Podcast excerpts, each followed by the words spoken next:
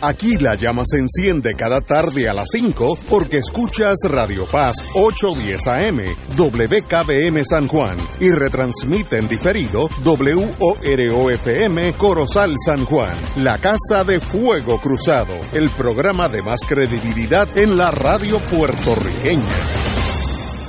Esta emisora y sus anunciantes no se solidarizan necesariamente con las expresiones que escucharán en el siguiente programa. Son las 5 de la tarde, hora de escuchar Fuego Cruzado, el programa de más credibilidad en la radio puertorriqueña, en las voces de Ignacio Rivera y sus panelistas invitados con su discusión política dinámica e incisiva de los acontecimientos más importantes del momento. Fuego Cruzado comienza ahora.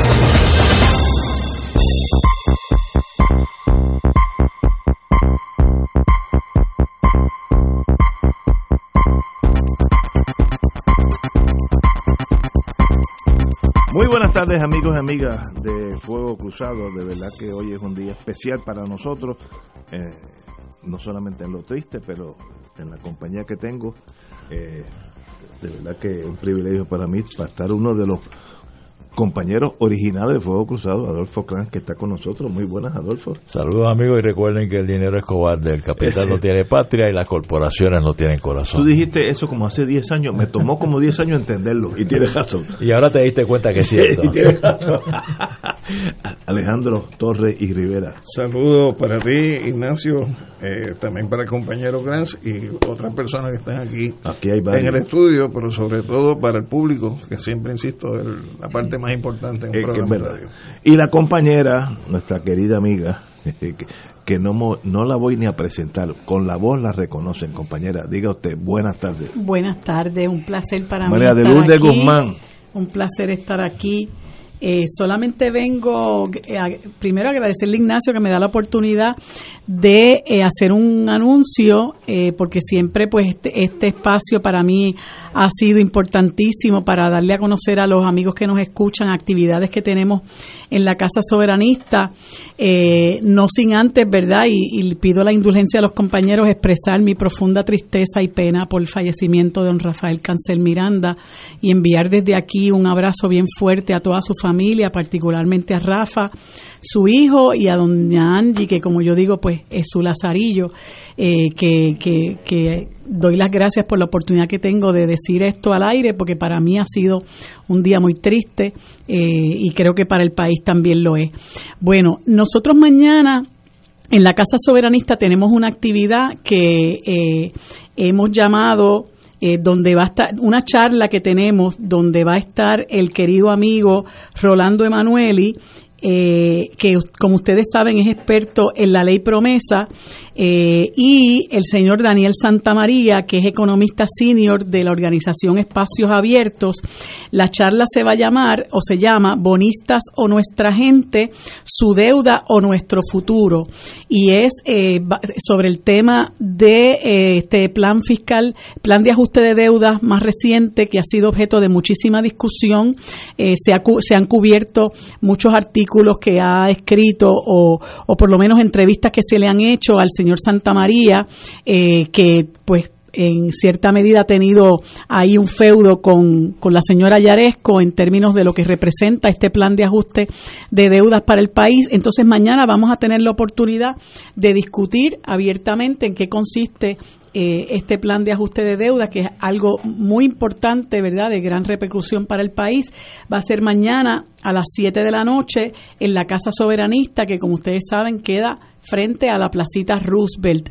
Y aunque sé que la semana que viene le voy a robar otros cinco minutos a, a Ignacio para lo mismo, aprovecho lo que ustedes, lo que ustedes tienen oportunidad de apuntar en el calendario. El jueves 12 de marzo vamos a tener una charla con el distinguido eh, escritor Eduardo Lalo. Esa charla se va a llamar eh, El comienzo de la era del post bipartidismo y como siempre, ¿verdad? Las charlas de Eduardo Lalo son exquisitas, creo que es un tema importantísimo, la gente le gusta mucho escucharlo y queremos que lo apunten el 12 de marzo a las 7 y entonces de moderador pues va a estar el amigo Néstor Duprey. Ah, Así que lo que tenemos un banquetazo mañana, un banquetazo el 12 de marzo, todas a las 7 de la noche en la Casa Soberanista. Por favor apúntenlo y dense cita porque después se lo pierden. Te tengo que corregir en una oración que se dijiste que uh, tú no estás robando tiempo aquí, no. Usted es parte de Fuego Cruzado, lo fuiste por un montón de años y ahora que estás en el mundo político, Dios te guarde. Amén. Amén. Dios te guarde, Dios mío. Pero usted sabe que cuando usted viene aquí, usted es parte de Fuego Cruzado, Gracias. así que no, no. Y yo agradezco el privilegio que, No, que tuve eh. y el privilegio que me dan de poder hablar con gente tan especial como los que escuchan este programa, que yo creo que es, si no el más importante de los más importantes de análisis político en el país. Un privilegio, Marilu, como Gracias. siempre. eh, Muchísimas gracias y los esperamos La mañana. semana que viene el- regresa mañana acá. Y el 12 de marzo. El día que tú digas. Gracias, gracias. Bueno, continuamos con Fuego Cruzado. Vamos a hablar de don Rafael Cancel Miranda, que tuve el privilegio de estar en su casa una, un día, una tarde entera con, con eh, los amigos de Fuego, de, Fuego Cruzado, no, del siglo XX, que estuvimos allá una tarde que él nos invitó. Lo conocí, pero vamos a hablar de eso ahorita porque invitamos a- al, profesor Muriente, Julio Muriente, que escribió un libro sobre Rafael Cáncer Miranda, una una reunión que ellos tuvieron ex- extendida donde él sale eh, el profesor Muriente pues expone varias de, de sus de sus momentos más importantes en su vida y su importancia por- a la historia de Puerto Rico vamos a hablar en, cu- en cuanto él llegue porque él está dando cursos dando clases en la UPR, nuestro alma mater. Así que vamos a hablar de eso ahorita.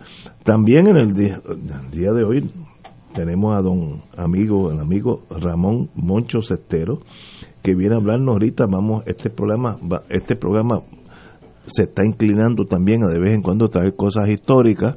Vamos a hablar un poco de lo que era la DIE, División de, Investigaciones Especiales, hoy NIE, Div- Negociado de Investigaciones Especiales. Vamos a hablar con el primero que fue su director para dónde, por qué se creó, dónde estuvo y dónde está, que es el- yo creo que es uno de los problemas. Así que bienvenido, Moncho Cestero, mi querido amigo también. Gracias, Ignacio. Bueno, también en el día de hoy ah, falleció el domingo en Managua el sacerdote nicaragüense Ernesto Cardenal. Aquellos que estuvimos caminando por la Guerra Fría, sabemos el valor que él tuvo como, como un, un lucero de verticalidad en aquellas dictaduras eh, nefastas a la humanidad y él fue siempre como un faro que alumbró hacia donde hacia donde debíamos caminar también fue escritor poeta etcétera. Así que ah, aunque no tiene eh, mucha relevancia con nuestro pequeño Puerto Rico este fue una persona de, de calibre mundial don Ernesto Cardenal sacerdote nicaragüense. Murió el domingo a los 95 años. Poesía revolucionaria. Así que en aquellos años pues era, lo consideramos nuestro enemigo. Hoy en día, después de la Guerra Fría, eh, somos todos hermanos. Así que eh, nuestro más profundo respeto a el poeta revolucionario nicaragüense. Bueno, en lo que hablamos ahorita de Rafael, Rafael Cancel Miranda, hoy es el Super Tuesday y ahí eh, Adolfo Clan sabe más que nosotros. Hoy hay 14 estados que eligen su delegado a la Convención Demócrata. Eh, yo no sé qué va a pasar. California es uno de esos estados que California es un país más grande que Francia, eh, de una economía mucho más grande que Francia, y va. Así que eh, hoy es importante en la política local, no, nacional norteamericana, porque ahí uno más o menos sabe qué va a pasar. En los últimos días se han quitado Dos. Dos, eh, como decía Fernando ayer, con su genialidad, todos aquellos que tenían nombres difíciles de pronunciar ya se salieron. Buttigieg y una señora que yo no puedo inventar el nombre, una de esos nombres polacos, agematados, pero gente capacitada, pero ya no están en la carrera. Yo creo que Buttigieg, que tenía un buen pasito, como diríamos en la Junta, como los pasos finos, que desde que nacen tú le notas el paso fino, ese tenía un buen pasito, pero no tenía el bagaje económico que para correr una, una eh, enfrentarse al, al, dinero de los de los demócratas y el republicano Trump así que para mí una gran pérdida pero Iris de ¿cómo tú lo ves compañero? bueno Tú dices que California es más grande que muchos países. Y lo es. Y hoy se habla de que está en juego una tercera parte de todos los delegados que se pueden, que hay disponibles. Y de esa tercera parte, California tiene más de la mitad de esa tercera parte.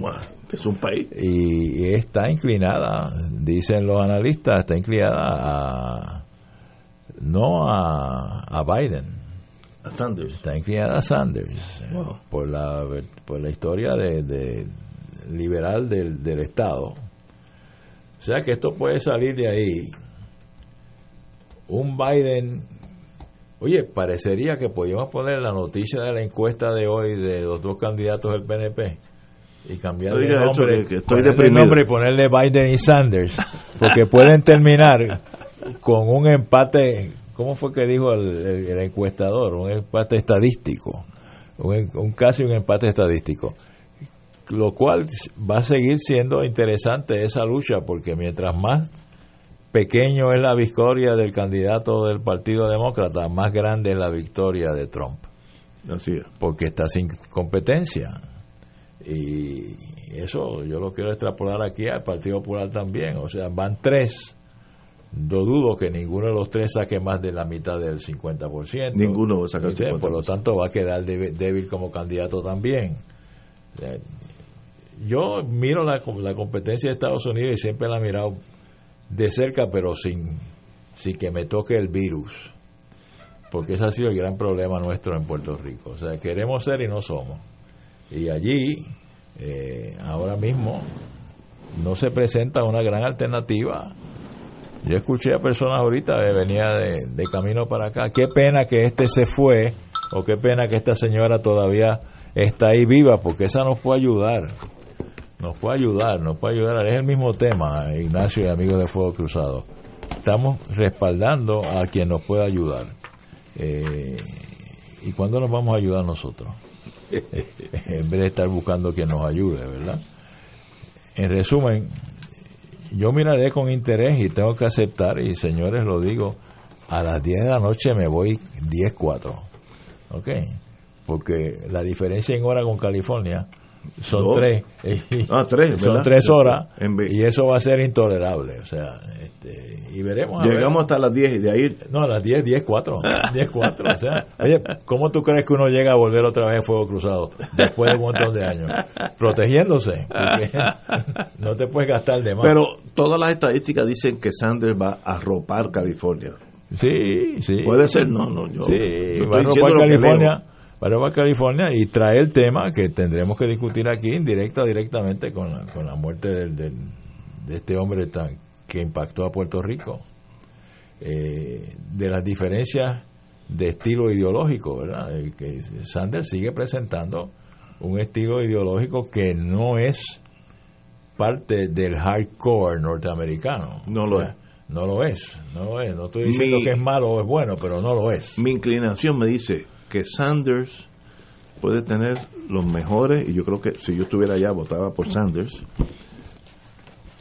pero le asegura el triunfo a Trump. Sí, porque el, el, Estados Unidos es un país básicamente conservador, está en un pic económico donde hay lo que se llama negative unemployment, quiere decir que hay más trabajo que gente disponible, para trabajar. Seguro. Eso no, hacía décadas que eso no pasaba y la gente no quiere cambiar. Así que yo no sé, digo, me gustaría que ganara Sanders por, para la humanidad, pero lo veo eh, asegurando el triunfo de Trump para la tragedia de la humanidad. Pero eh, las cosas son como son, no, no como uno quiere que sean. Una lástima que Estados Unidos todavía tenga que estar diciéndole Mr. President a un individuo como, Es energúmeno. como Trump. Vamos a una pausa. Una vergüenza, una vergüenza. Un- una vergüenza para la humanidad, no solamente Estados Unidos. Vamos a una pausa y regresamos con Fuego Cruzado. Fuego Cruzado está contigo en todo Puerto Rico.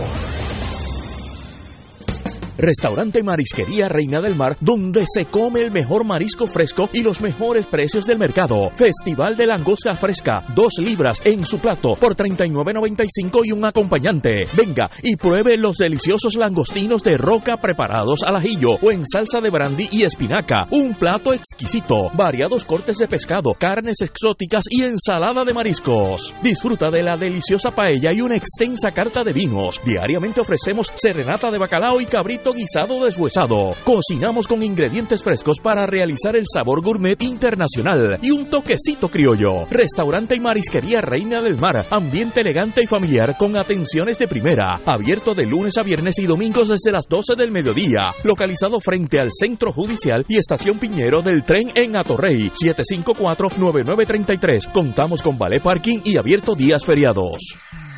Cada sábado de 9 a 11 de la mañana tendrás un encuentro con De Frente con la Verdad, donde se discuten asuntos que tocan de cerca la actualidad en todas sus perspectivas, las historias que afectan a tu diario vivir, estos y otros temas analizados desde el punto de vista evangélico.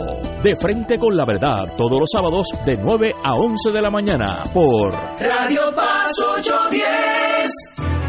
AESA, la pequeña gigante, te invita a sintonizar su espacio radial AESA Informa todos los jueves a las 4 y 30 pm. Se estará ofreciendo información relevante a los pensionados y jubilados de Puerto Rico. Te esperamos AESA Imparable, auspiciado por MMM Alianza. Ante la posibilidad del inicio de una cadena de contagio con el coronavirus, el uso de medidas básicas de prevención serán de gran importancia para todos. De ser necesario, utilice mascarillas y guantes y no comparta artículos como jabones o toallas con sus familiares. Manténgase informado de fuentes oficiales médicas y de salud pública para no crear confusión. Protéjase del coronavirus y otras enfermedades transmisibles. Este mensaje es una aportación de servicio público de la Asociación Médica de Puerto Rico, Clínica Borinquen Medical Services y esta emisora. Y ahora continúa Fuego Cruzado.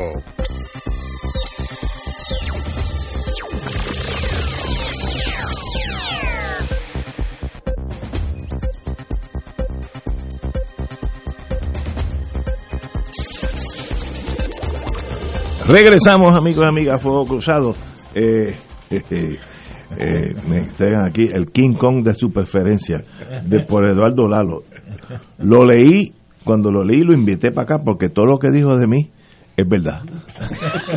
Entonces, cuando uno si uno tiene el, el ego uno balanceado, uno le dice, oye, este señor me ha, me ha descrito perfectamente una especie de gorila En forma intelectual. forma metafórica. Haciendo muy bien y lo invitamos aquí y es un amigo excelente. Bueno, volvemos al Super Tuesday. ¿Qué importancia, si alguna, tiene eso en los Estados Unidos y en torno a Puerto Rico, que nosotros pues somos un apéndice de esa economía? Compañero. Mira, yo creo que, como señala Adolfo, eh, las posibilidades de Bernie Sanders en California, yo creo que, que están dadas, no porque uno las observe desde acá, sino porque ese también es el análisis que se da allá en términos de las personas que observan el proceso político. Sin embargo, creo que el tendón de Aquiles para él es eh, lo que para mí sería el elemento más positivo, que es su visión de programa social, de justicia social, eh, de socialización de una serie de servicios que ese país necesita. Imagínate un país que se expone con una población de 300 millones de personas a la posibilidad de contagio con el coronavirus y que tenga 28 millones de habitantes que no tienen seguro médico. Pues eso es una tragedia para un país, este, porque básicamente tienes el 8 o el 9% de tu población desprovista de mecanismos para atender eh, una situación de emergencia de salud. Sin embargo, la propuesta de Benny Sanders es una que podría eh, darle el acceso a esa protección de salud para esa población que hoy está al descubierto. Pero creo que en el caso de los Estados Unidos, con lo conservador que es ese país, sería muy cuesta arriba para que eventualmente él pudiera tener la nominación a la candidatura presidencial por el Partido Demócrata y también sería muy cuesta arriba la posibilidad de enfrentar eh, lo que son las fuerzas conservadoras que se articulan a través del Partido Republicano.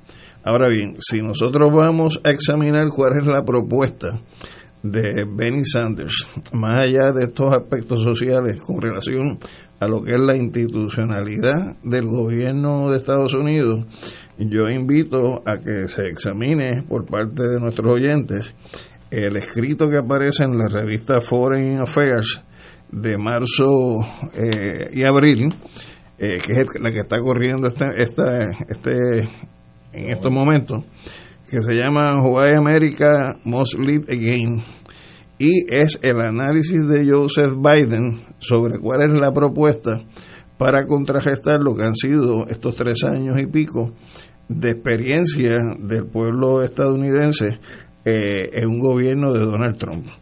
Y ciertamente hay una propuesta de reconstituir desde la perspectiva de lo que es la política exterior de los Estados Unidos, de atender el tema de la guerra, de atender el tema del empleo, de atender el tema de una serie de, de programas sociales eh, de beneficencia que el Partido Demócrata siempre ha sostenido frente al Partido Republicano.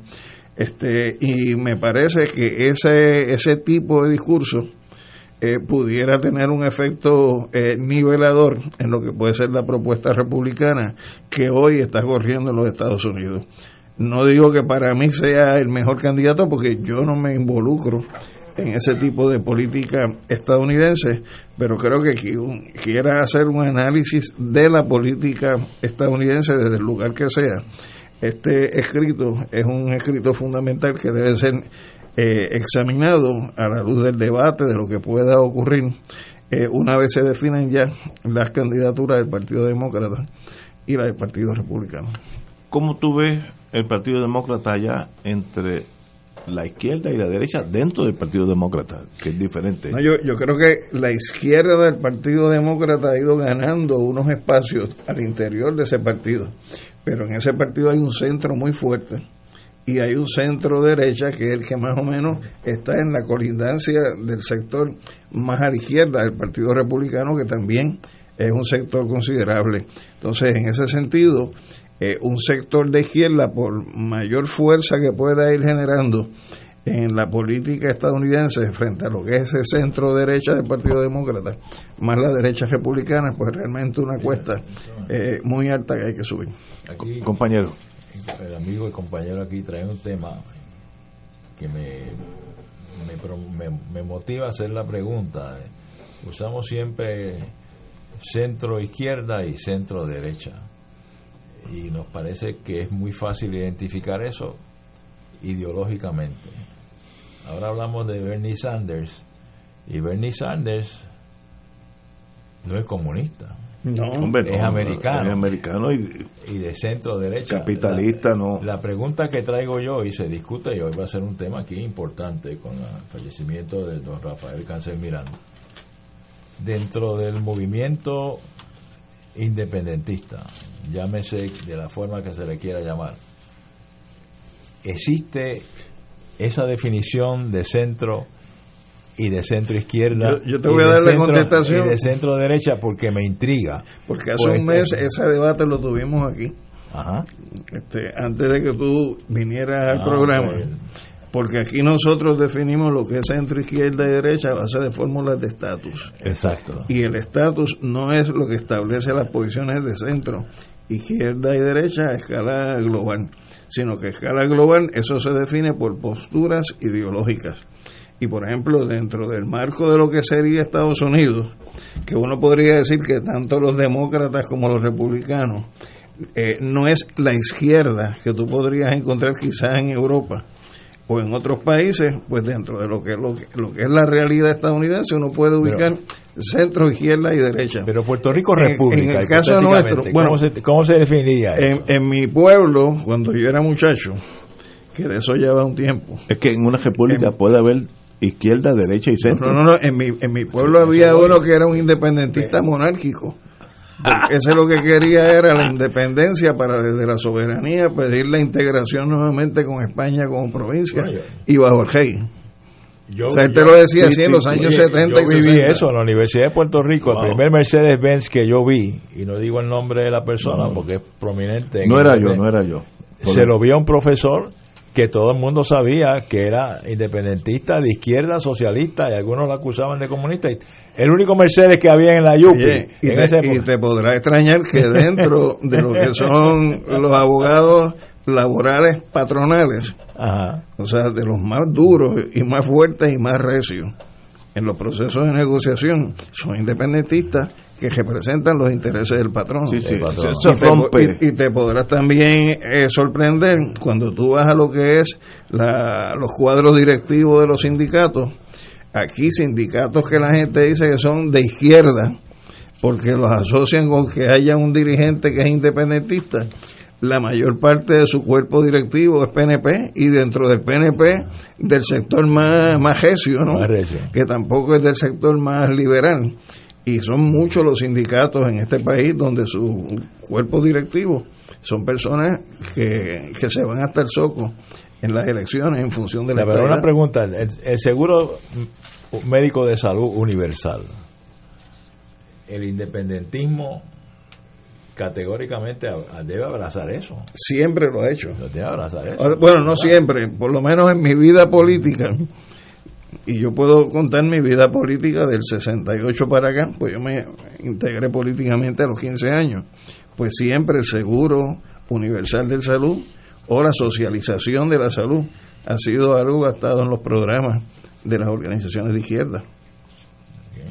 O organizaciones Yo- tema, independentistas. tema interesante porque el tema va a surgir cuando hablemos del- de, de don Rafael Cáncer Miranda, Yo- de una versión que algunos pensarán que es, un, que es extremista eh, históricamente y otros pensarán que es eh, todo lo contrario porque fue un héroe, etcétera, etcétera.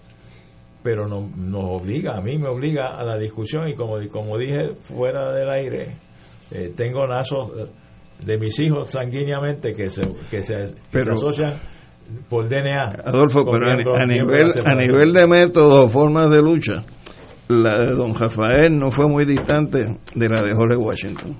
Claro, claro, claro. Y, claro, na- y claro, nadie claro, diría que Jorge claro. Washington fue Claro, alguien de, claro. de izquierda, ¿no? Claro, claro, claro. Señores, tenemos que ir a una pausa. Tenemos aquí ya al doctor y profesor Julio Muriente que vamos a hablar cuando regresemos de don Rafael Cancel Miranda. Vamos a una pausa, amigos. Fuego Cruzado está contigo en todo Puerto Rico. Las farmacias de la comunidad han estado siempre presentes en todo momento, atendiendo tus necesidades de salud para lograr un mayor bienestar. En tu farmacia te conocen, te ayudan y te brindan el mejor servicio a ti y a los tuyos siempre. Visita tu farmacia de comunidad más cercana y apoya lo nuestro. Tu farmacia de comunidad, tu salud, nuestra prioridad. Mensaje de la Asociación de Farmacias de la Comunidad.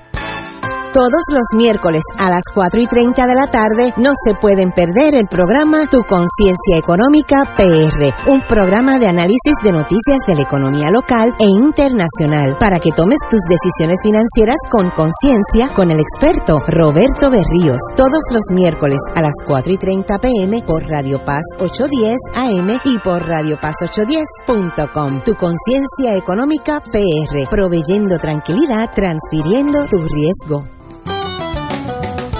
Escucha los sábados a las 5 de la tarde para servirte un programa del Colegio de Profesionales del Trabajo Social de Puerto Rico con los temas de interés a la comunidad. Recuerda, los sábados a las 5 de la tarde para servirte por Radio Paz 810. El Centro de Evangelización y Catequesis de la Vicaría de Carolina les invita a su retiro de cuaresma auspiciado por Unidos contra el Hambre, con los recursos Diácono José Jaramillo y Diácono Richie López. Retiro cuaresmal sábado 7 de marzo, una de la tarde. Centro de Evangelización y Catequesis Arriba Heights, Carolina. Información y registro 300-4959-276-1413. Y ahora continúa Fuego Cruzado.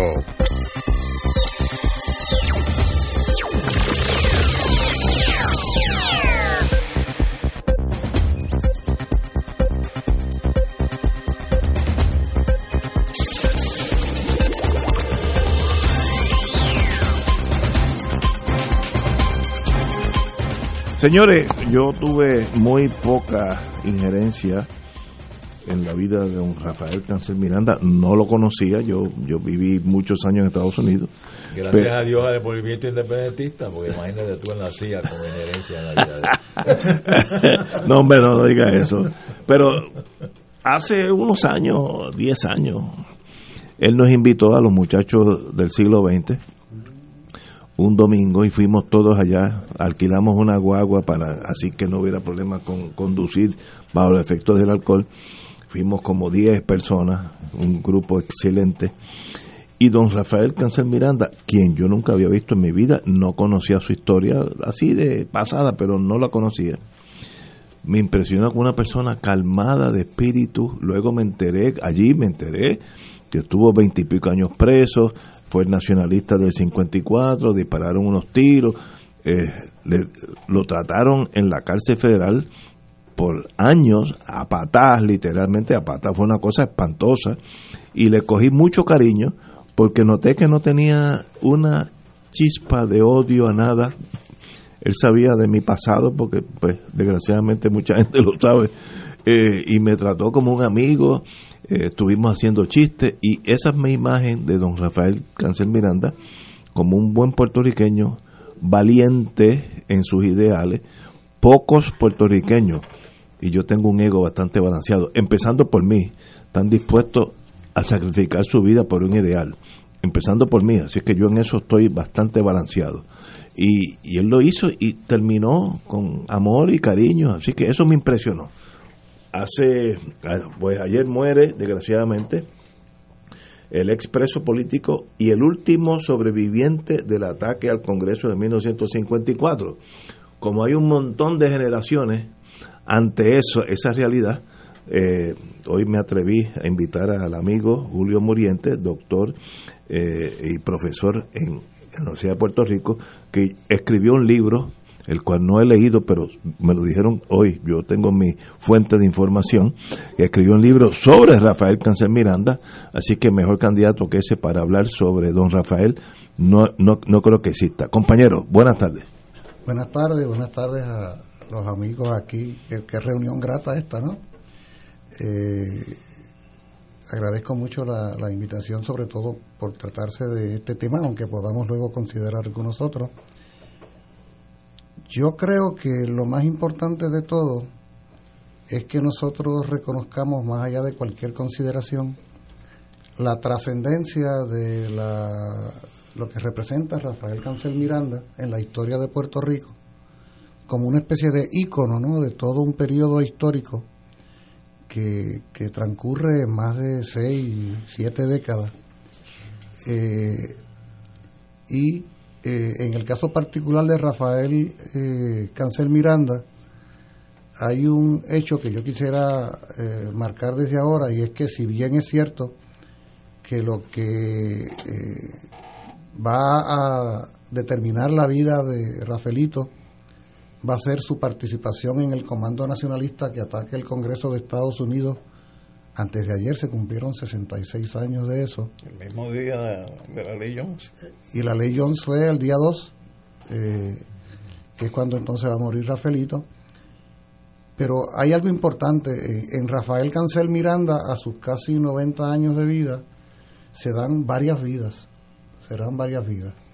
Por ejemplo, muy poca gente sabe que Rafael Cancel Miranda es hijo de una familia nacionalista eh, que su padre y su madre estuvieron presentes en la masacre de Ponce el 21 de marzo de 1937, que desde muy niño Rafaelito se vinculaba con don Pedro Albizu Campos y con toda esta playa de, de dirigentes nacionalistas, que incluso cuando cumple 18 años es apresado y encarcelado.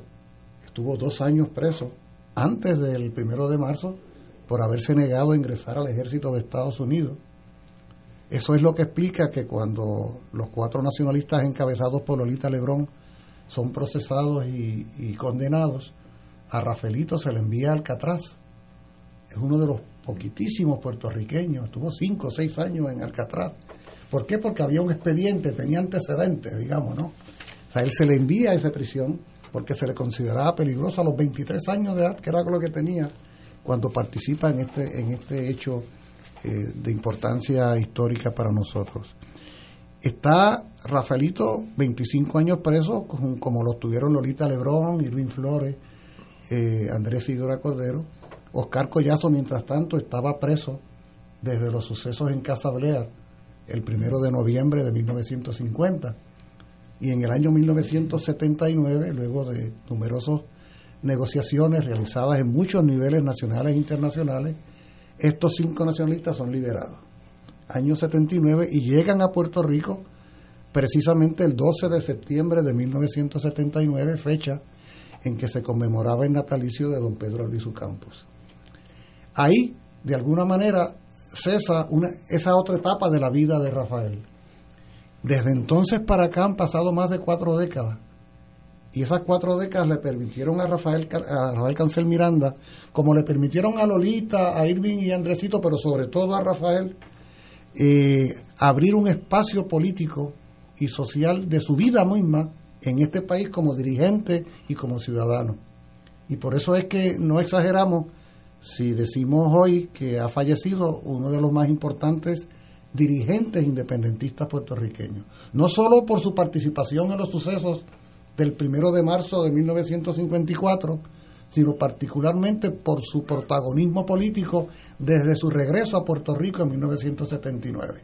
Y ahí vemos que hay otra vida de Jaferito, que es la vida de los 41 años casi, eh, desde su salida de prisión hasta el momento de su fallecimiento. Él tuvo el privilegio de una larga existencia. Estamos hablando de un ser humano que cumpliría 90 años el próximo 18 de julio que por cierto es la fecha de natalicio de otro grande del planeta que es Nelson Mandela. Eh, o sea que, que ciertamente es un personaje que tiene muchos rostros, muchas imágenes desde el patriotismo, desde la firmeza, desde el compromiso con el país, logró penetrar, fue autor de nueve libros, era poeta, era ensayista, era conferenciante, eh, y se logró ganar el respeto y el aprecio del pueblo de Puerto Rico porque este pueblo, además, y eso Rafaelito fue una medida confiable de esto que estoy diciendo, este pueblo nuestro tiene una capacidad tan grande de poder discernir, ¿no? de poder distinguir. Algo así como decir, eh, don Rafael, yo puedo no coincidir con usted, imaginándonos, ¿no? Un ciudadano cualquiera, pero yo a usted lo respeto, como tú decías, Ignacio, porque usted la verdad que se atrevió a tal y cual. Él me contaba una historia, por ejemplo, en un restaurante en Quebradilla, en una ocasión está él con su esposa, están comiendo algo y se acerca este hombre joven con sus dos hijos pequeños. Se veía que no era, digamos así, un militante independentista, por decirlo de alguna manera. De hecho, después cuando se va yendo iba con un, con un yate arrastrándolo, ¿no? En una guagua enorme. Y se acerca este hombre joven y le dice, don Rafael, yo quisiera que usted por favor pusiera su mano sobre la cabeza de mis hijos. Un poco a la manera religiosa, ¿no? O sea, la cosa mística, ¿no? De estos personajes que trascienden que trascienden lo específico de sus hechos concretos y a mí me parece que eso el pueblo de Puerto Rico eh, debe valorarlo porque, insisto, no se trata de que Rafael ni por un instante renunciara a todo lo contrario a sus principios, a su ideología y que sea un símbolo del movimiento independentista. Se trata de que el pueblo de Puerto Rico cuenta con unos seres humanos que cuando uno analiza en su fondo, se convierten en, denominadores comunes de los intereses de muchos de nosotros. Y yo creo que en ese sentido merece la pena eh, celebrar la vida de Rafael Cancel Miranda y reflexionar sobre la vida de, de hombres como esos. Diablo, son unos hombres maravillosos, unas mujeres maravillosas que, que estaban hechos de madera dura, de madera preciosa. Ausubo. No, una, una entrega, o sea, es que uno ha conocido hombres y mujeres de todos los signos políticos que flaquean al primer vendaval, ¿no? Al primer azote del viento.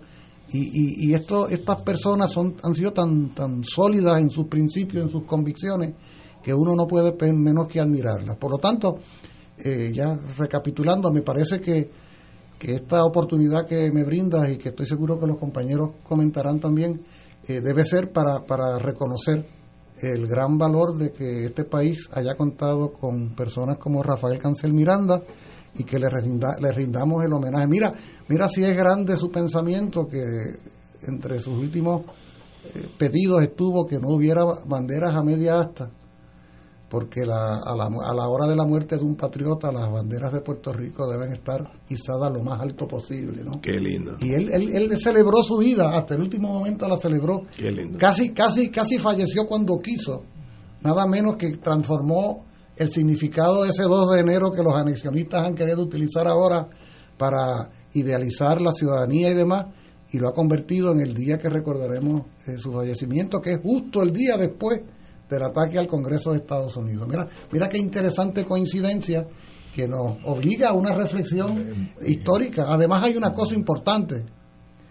66 años después vemos cómo aquellos que se ofrecía como la vitrina de la democracia, que fue la razón por la cual los nacionalistas llevaron a cabo aquella acción. Ellos no entraron al Congreso a matar congresistas. Ellos no entraron al Congreso a matar a nadie, francamente. Llegaron al Congreso a llamar la atención, a hacer un reclamo. Pues ¿sabe qué?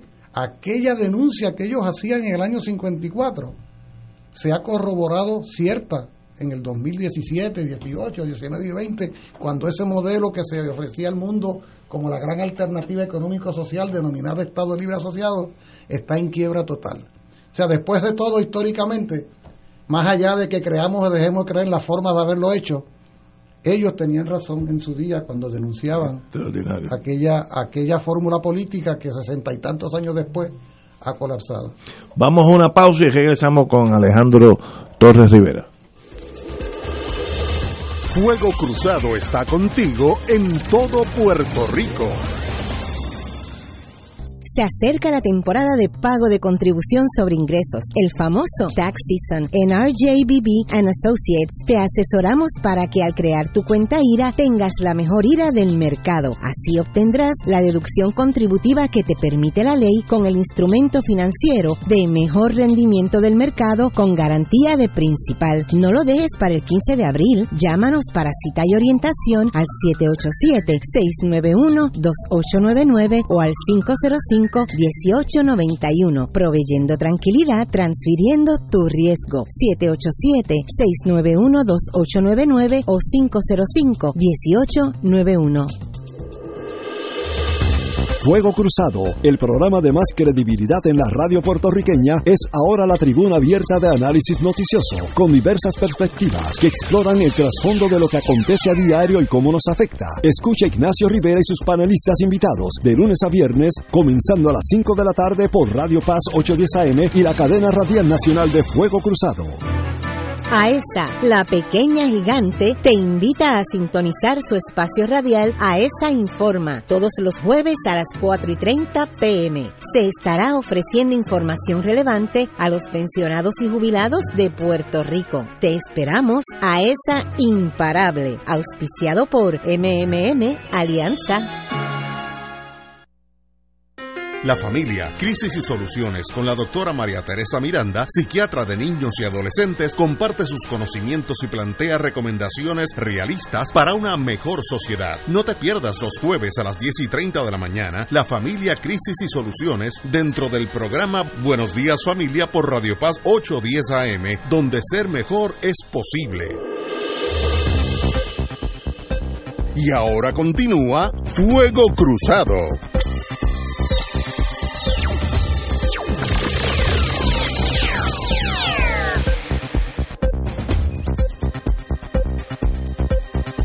Regresamos, amigos y amigas, a Fuego Cruzado. Eh, estamos ahora con el compañero Alejandro Torres Rivera. y estamos hablando de don Rafael Cancel Miranda. Pues mira, yo quisiera compartir con ustedes y con la audiencia.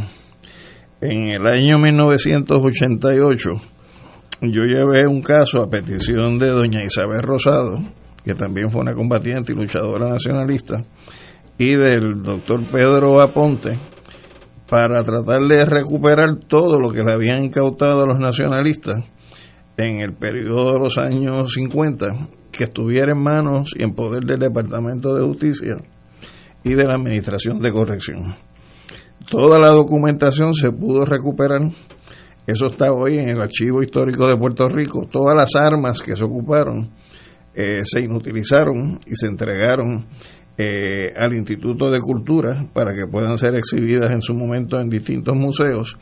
Y dentro de los documentos que se recuperaron hay dos de tres informes eh, confidenciales y secretos que los cursó eh, Marco Arrigao como, como, ayudante ejecutivo del gobernador Luis Muñoz Marín, donde hay el informe que trabaja el coronel Roy para el gobernador y es eh, los, el resultado de los interrogatorios que se le hacen a la persona que era el presidente de la Junta Nacionalista en Chicago, eh, en el momento en que Lolita Lebrón era la presidenta de la Junta Nacionalista en Nueva York y que se supone hubiera participado de acciones que se llevaran a cabo en los Estados Unidos, como fue eh, el ataque al Congreso de los Estados Unidos. Y en ese sentido, este señor que se llamaba Gonzalo Lebrón Sotomayor, que lo de Sotomayor es un error en la inscripción, porque debió haber sido Gonzalo Lebrón Soto, porque es el hermano menor de Lolita, y Lolita era Dolores Soto, Lebrón Soto. Eh, fue la persona o una de las personas que se convirtió en testigo del pueblo en las acusaciones contra Lolita Lebrón y dentro de los informes que este señor logró o, le entregó a las autoridades eh, del gobierno de Puerto Rico, hay dos informes, uno de 22 de noviembre del 54, otro de 6 de diciembre del 54, y básicamente lo que retrata es todo el funcionamiento de las estructuras principales del Partido Nacionalista en Chicago y Nueva York eh, desde finales de la década del 40 hasta el momento en que se produce el ataque al Congreso. Y dentro de la situación que él describe, eh, están las instrucciones que se recibían de parte del Partido Nacionalista, están los planes que se habían desarrollado por el Partido Nacionalista en función de un levantamiento que se iba a dar para el año 52, que se adelanta y se convierte en lo que sería la insurrección nacionalista de 1950 y como parte de los planes que quedaron en el tintero para esa lucha insurreccional, pues entonces se canalizan una vez ya está creado el Estado Libre Asociado y se da el proceso en el año 53 para legitimar ante las Naciones Unidas que se había alcanzado ya eh, un gobierno propio compatible con la libre determinación que es lo que produce la resolución 748 de la octava sesión de las Naciones Unidas, que es eh, de 1953, y cómo eh, para denunciar tanto la creación de Lela como la farsa que se había hecho ante las Naciones Unidas se estructura pues este ataque al Congreso donde participan Lolita Lebrón a cargo del Comando Nacionalista con otros tres nacionalistas que participan de la operación. Y como quien hace el trabajo de chequeo y contrachequeo del Congreso, de los predios, la salida y demás, antes de la operación, fue Rafael eh, Cancel Miranda, y cómo se había estructurado eh, ese levantamiento que se iba a dar desde el punto de vista insurreccional en el 52, pero que se adelanta para el año 1950. Y traigo estos elementos porque, por ejemplo, cuando nosotros éramos jóvenes, pues a veces uno tenía la percepción equivocada de que esto fue algo espontáneo, sin planificación, sin organización, sin enfoque, sin guía, eh, y ha sido todo lo contrario. Si uno da por bueno lo que este señor delata, eh, básicamente como testigo del pueblo, contra su propia hermana, pues va a encontrar un proceso muy estructurado, muy planificado, muy organizado, donde incluso eh, se ubican lugares donde se reunían. Uno de los sitios donde se reunían es lo que era la destilería en aquel momento de Ron Barrilito, cómo se daban eh, los movimientos, cómo se despistaba eh, a las policías cuando los iban siguiendo. todos los elementos conspirativos que uno pudiera imaginar, ya ellos los estaban poniendo en ejecución para, para este periodo. Y me parece que en ese sentido, pues eh, es correcta la premisa que articula Julio desde el punto de vista de que eso que se trató de denunciar en el año 50, adelantando una insurrección que se estaba planificando para el año 52, y esto que se desarrolla en el año 54 para denunciar ante la comunidad internacional la farsa de la creación del ELA, pero de otro lado la falsa representación de la comunidad internacional en el proceso de aprobar esa resolución 748 de las Naciones Unidas, que, que es un proyecto del cual participa activamente funcionarios del gobierno de Puerto Rico eh, ya constituido para que se sacara Puerto Rico de la lista de territorios sobre los cuales había que someter información para identificar el adelanto en lo que era el proceso de ejercicio de libre determinación, como esos actos del Partido Nacionalista, que quizás en un momento dado se identificaron de una manera, hoy vemos que tenían completa razón en lo que se efectuó, eh, donde independientemente uno pueda coincidir o no pueda coincidir desde el punto de vista de pueblo en lo que es el método de lucha, porque hay mucha gente que no participaba de esa comunidad en cuanto a método de lucha en el independentismo, pues ciertamente eh, el que se haya llevado a cabo ese tipo de actos es algo que hoy pues enorgullece históricamente al pueblo independentista eh, y en ese sentido se reconoce el heroísmo y el valor de estas personas. Había unas expresiones de don Pedro en el año 1935 en, que las pronunció en el cementerio de Villa Palmera, donde se enterraron algunos de los que fueron víctimas de la masacre de Río Piedra, que decía, el valor supremo del hombre es el valor el valor es lo único que le permite al hombre pasearse firme y serenamente sobre las sombras de la muerte. Y cuando el hombre se pasea firme y serenamente sobre las sombras de la muerte, es que entra en la inmortalidad. Yo creo que es, eso resume lo que es la trayectoria de vida de Rafael Cáncer Miranda y por eso hoy eh, sectores mucho más allá eh, del independentismo reconocen en él ese valor supremo y en ese sentido, pues eh, de parte de los que nos vinculamos de alguna manera eh, con él en vida, pues le hacemos este reconocimiento hoy que ya no está con nosotros. Compañero, doctor.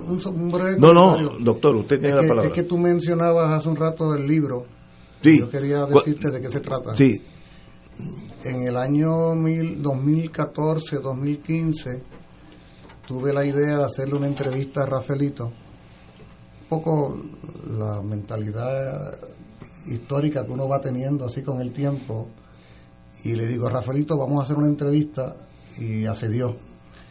Llegué a su casa con mi hijo Gabriel, con todo el equipo, y unas 100 preguntas aproximadamente, así muy pensadas, ¿no? Y aquellas 100 preguntas se transformaron como en 250 y estuvimos varias sesiones, varios días, cerca de 12 horas, grabando en lo que se convirtió en una suerte de entrevista biográfica, desde el día que nació, desde la casi la hora en que nació hasta su cumpleaños, el 18 de julio, eh, cuando cumplió 83 años, justo el mismo día de Mandela, que hubo toda una celebración por el primer aniversario eh, en que Mandela estaba muerto. ¿no? Entonces, eh, de ahí surgió este libro. El libro se titula Pito, entrevista íntima a nuestro héroe nacional Rafael Cancel Miranda.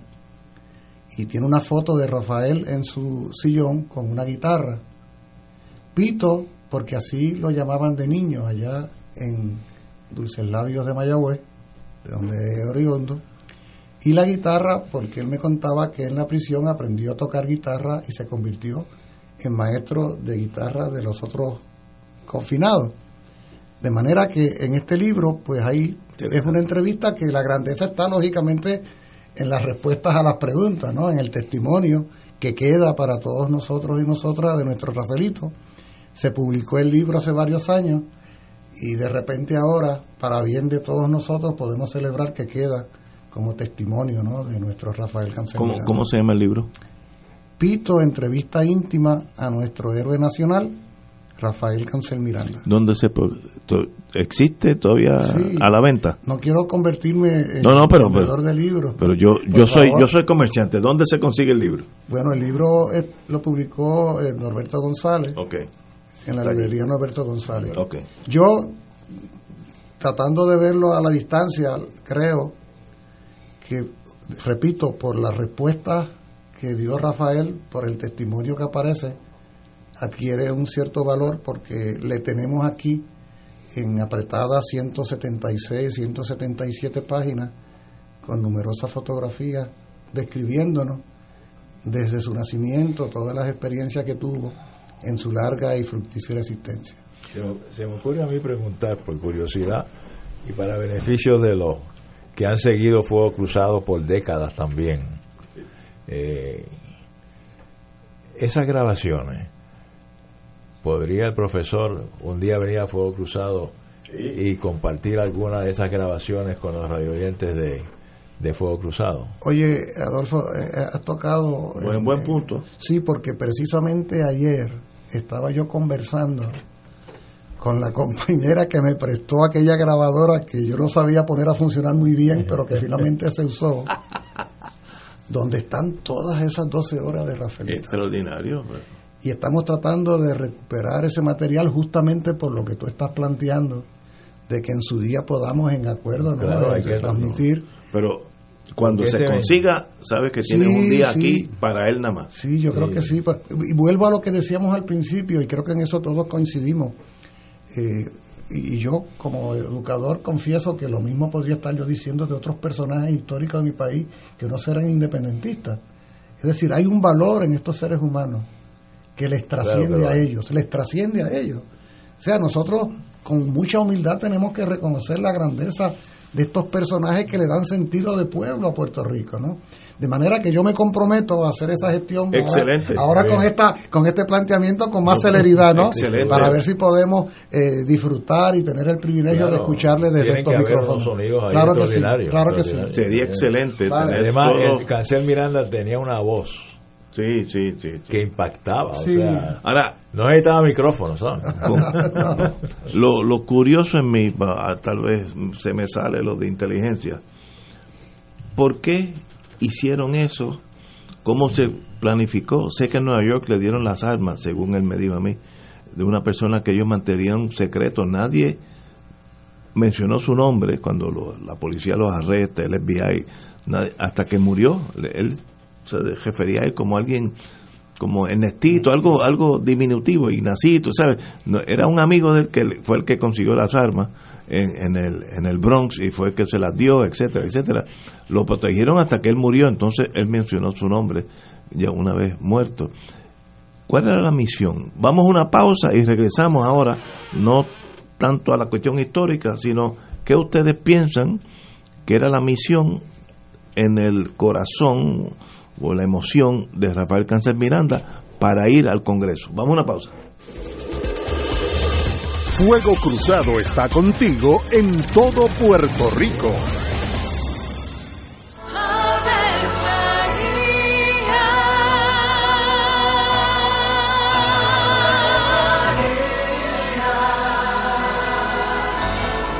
El ángel del Señor anunció a María. Y ella concibió por obra del Espíritu Santo. Dios te salve María, llena eres de gracia, el Señor es contigo. Bendita tú eres entre todas las mujeres, y bendito es el fruto de tu vientre Jesús. Santa María, Madre de Dios, ruega por nosotros pecadores, ahora y en la hora de nuestra muerte. Amén. He aquí la esclava del Señor. Hágase en mí según tu palabra. Dios te salve María, llena eres de gracia, el Señor es contigo.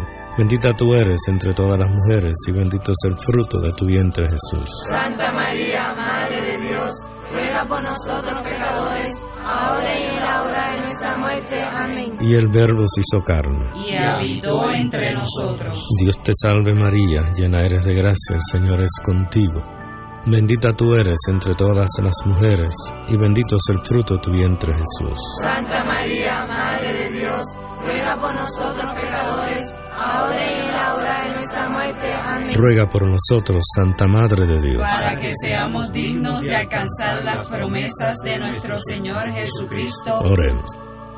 Derrama, Señor, tu gracia sobre nosotros, que por el anuncio del ángel hemos conocido la encarnación de tu Hijo, para que lleguemos por su pasión y su cruz a la gloria de la resurrección, por Jesucristo nuestro Señor. Amén. Gloria al Padre, al Hijo y al Espíritu Santo. Como era en un principio, ahora y siempre, por los siglos de los siglos. Amén. Un club rotario es casa de jóvenes y adultos, de hombres y mujeres, que comparten y viven los deseos de servir a los demás en un ambiente socialmente sano y productivo. Mensaje del Club Rotario de Río Piedras. Aquí la llama se enciende cada tarde a las 5 porque escuchas Radio Paz 810 AM, WKBM San Juan y retransmite en diferido WOROFM Corozal San Juan, la Casa de Fuego Cruzado, el programa de más credibilidad en la radio puertorriqueña.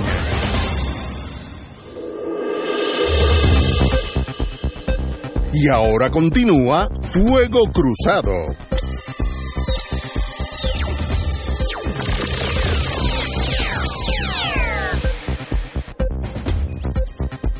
Regresamos amigos y amigas. Vamos a hablar ahora, eh, más bien en el plano especulativo, de la misión de Lolita Lebrón, etcétera, etcétera, y don Rafael Cancel Miranda, de- del cual estamos hablando.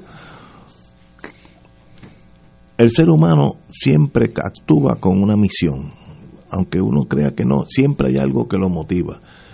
¿Qué fue lo que dirigió a este grupo a ir al Congreso a tirotear dentro del Congreso en, en, en una cuando, cuando había el Congreso estaba convinta, estaba eh, celebrando una sesión. ¿Cuál era qué ellos esperaban de esa misión que básicamente era suicida en ese momento? Uno tiene que ir preparado para eso, para, para entonces no, no morirse de miedo antes de entrar. Era una misión one way. ¿Cuál era la misión? Bueno, en el año 1952 se crea el Estado Libre Asociado. Sí, señor. Antes, en el 50, se ha aprobado la ley, la ley eh, 600, que es la que sienta las bases para la creación del Estado Libre Asociado, que al año siguiente, año 53, como señalaba hace un rato Alejandro, Estados Unidos lleva una resolución a la Asamblea General que entonces era de apenas 50 países. Hoy son 192. Hacia- eran 50 porque esos otros Tenían eran colonias, colonias Eran colonias. y Estados Unidos logró por una mayoría relativa, no absoluta, porque la suma de los votos en contra y abstenidos fue más que los votos a favor, que esa resolución 7488 se aprobara. Al aprobarla, ¿qué era lo que significaba? Que la comunidad internacional estaba bendiciendo a Lela como una fórmula no colonial. Por lo tanto, se acababa el colonialismo en Puerto Rico. En la mentalidad del Partido Nacionalista, esto tenía muy serias implicaciones, porque perseguía el propósito de la perpetuación del colonialismo en Puerto Rico, ahora modernizado, con unos cambios de forma, gobernador electo, una constitución y todo lo que supuso a, a Lela, y ellos sintieron la necesidad de llamar la atención del planeta ante el fraude que ellos entendían que se estaba realizando en Puerto Rico. Tenía que ver con la creación de Lela. Claro, ese es el, claro. el gatillo. Sí, ese ese es el gatillo que jala. Claro, porque ellos denunciaban a Lela como una farsa que, al, que llegó al extremo de que a la propia ONU Estados Unidos había logrado que lo legitimara. Veo. Y en ese contexto es que entonces eh, la dirección del Partido Nacionalista entiende que había que llevar a cabo una acción dramática que supusiera un estremecimiento y un llamado de atención de lo que entendía el partido que era un fraude y, ahí es que deciden que qué mejor lugar para usarlo como caja de resonancia planetario que el propio Congreso de Estados Unidos. Llamo la atención al hecho de que en ese mismo año 1954 se inicia la lucha armada en Argelia contra la dominación colonial francesa. Y que una de las experiencias y lecciones que el Frente de Liberación Nacional de Argelia utiliza posteriormente en su lucha por la independencia que finalmente alcanza Argelia en el año 61 es llevar la guerra a la capital de la metrópoli. Es decir, el FLN a la retaguardia. A la, Era París. O sea, llevar la batalla a París y estremecer a los franceses de lo que estaba sucediendo en su joya de la corona colonial que era Argelia. Entonces, esa es la lógica que hay detrás de todo esto. O sea, voy a ir al corazón mismo de la metrópoli a estremecer los cimientos mismos de la metrópoli para llamar la atención del mundo.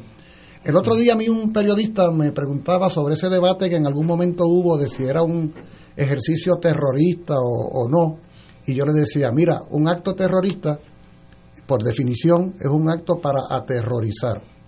Es un acto indiscriminado para hacer daño, para matar, para, para poner a sufrir la gente. Eh, por ejemplo, en una escuela con niños, eh, tú metes una bomba y mataste a 30 niños que no tenían nada que ver, eso es un acto de terror. Lo que hace ISIS o hacía ISIS, un acto de terror. Pero este comando nacionalista, ese grupo nacionalista no fue allá a matar a nadie. De hecho, si hubieran querido, hubieran podido matar a muchos de ellos, pero no era la intención. La intención. Pero, pero hay un dato yo creo que, que hay que poner en esta ecuación, Julio, y es que el Partido Nacionalista se define desde mucho antes como una organización político-militar. Y como organización político-militar tiene comerciantes, tiene seguidores, eh, tiene personas que son nacionalistas, pero también tenía un cuerpo de cadetes que era una estructura cuasi militar.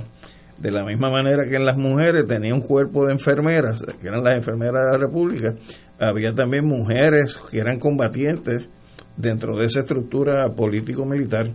Y en ese sentido, cuando se planifica ese tipo de acción, se planifica como una acción de guerra y la llevan a cabo personas que se definen a sí mismos como combatientes de esa estructura político-militar. Por lo tanto, cuando se va a la misión, ellos fueron con pasajes de ida, ninguno tenía pasajes de vuelta, porque, sabían eh, el riesgo que conllevaba esa acción militar que iban a llevar a cabo. Y, en ese sentido, uno, tú preguntaste, ¿y qué, y, ¿y qué los mueve a eso?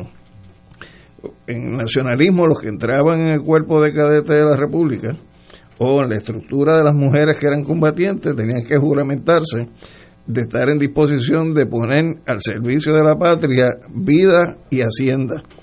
Y cuando se daban las instrucciones, se supone que se ejecutaran, como cuando a ti te dicen en un frente de guerra un oficial, por ahí es que tú sabes que nos vamos a morir, pero tienes que seguir por ahí porque es, esa es la línea de mando de la acción.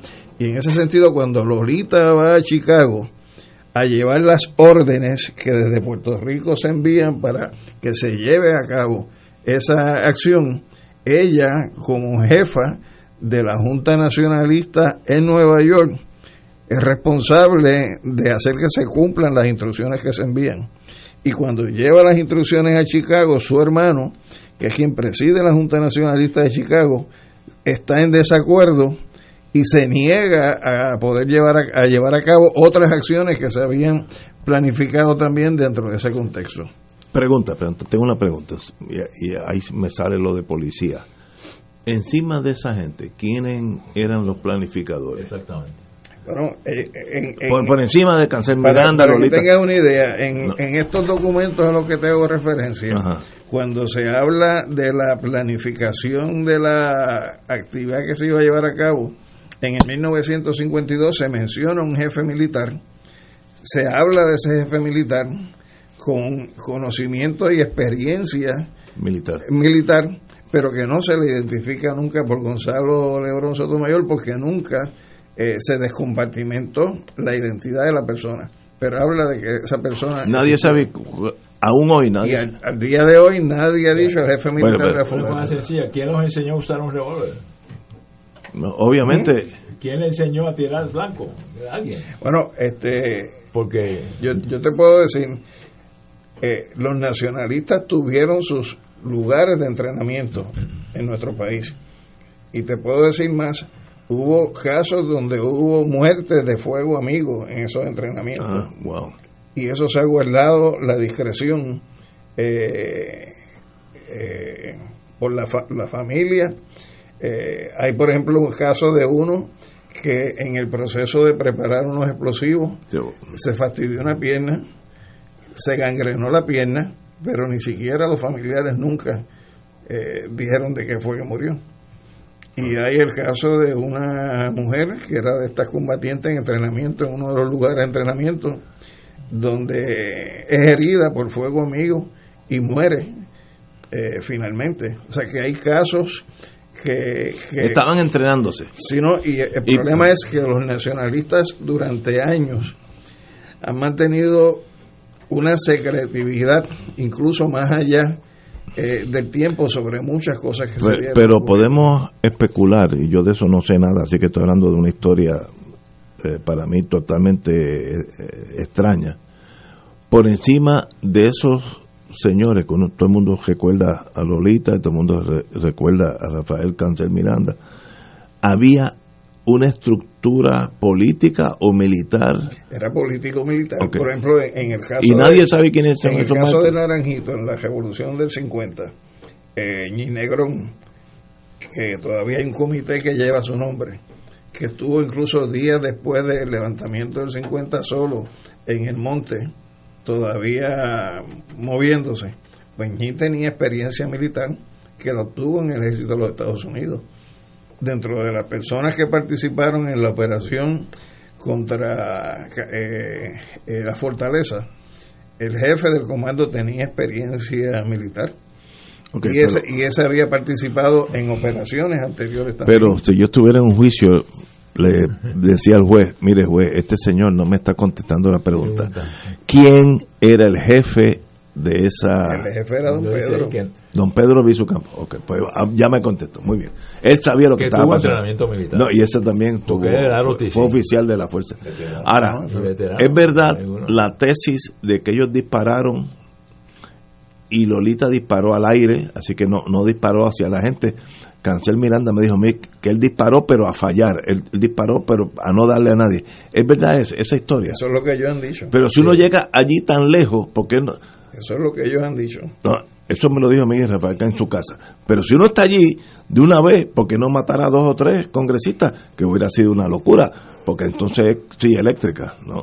Pero si ya tú estás allí, ya tomaste la decisión de sembrar esa, esa grito de guerra, lo lógico es matar a alguien y no lo hicieron. No, Oye, no, si, no, si no, eléctrica fue la sentencia. No, bueno, no hubo muertos. No hubo muertos. Hubo heridos. Un herido o dos. Pero ven acá, si es- ustedes corríame. Yo En el que caso sí. del ataque a la Casa Blea, ¿no? Hubo, hubo- sí, hubo una sentencia de, de eléctrica y el, y el- y Pero el- eso fue Oscar Collazo. Oscar en el Collazo. 50. Claro, y entonces el presidente la, re- la, la conmutó y lo puso a cadena perpetua. ¿no? Eso fue en el 50. Pero primero eso no de- fue este primero de noviembre del 50. Sí, Lo pues, que pasa es que tú estás, o sea, eh, Alejandro ha planteado el carácter político-militar de la organización y tú estás enfatizando en el aspecto militar. Militar, sí, sí, sí. Entonces, si vemos el aspecto político, vemos por qué sucedieron las cosas como sucedieron y sobre todo algo que a mí siempre me ha eh, llamado mucho la atención, que es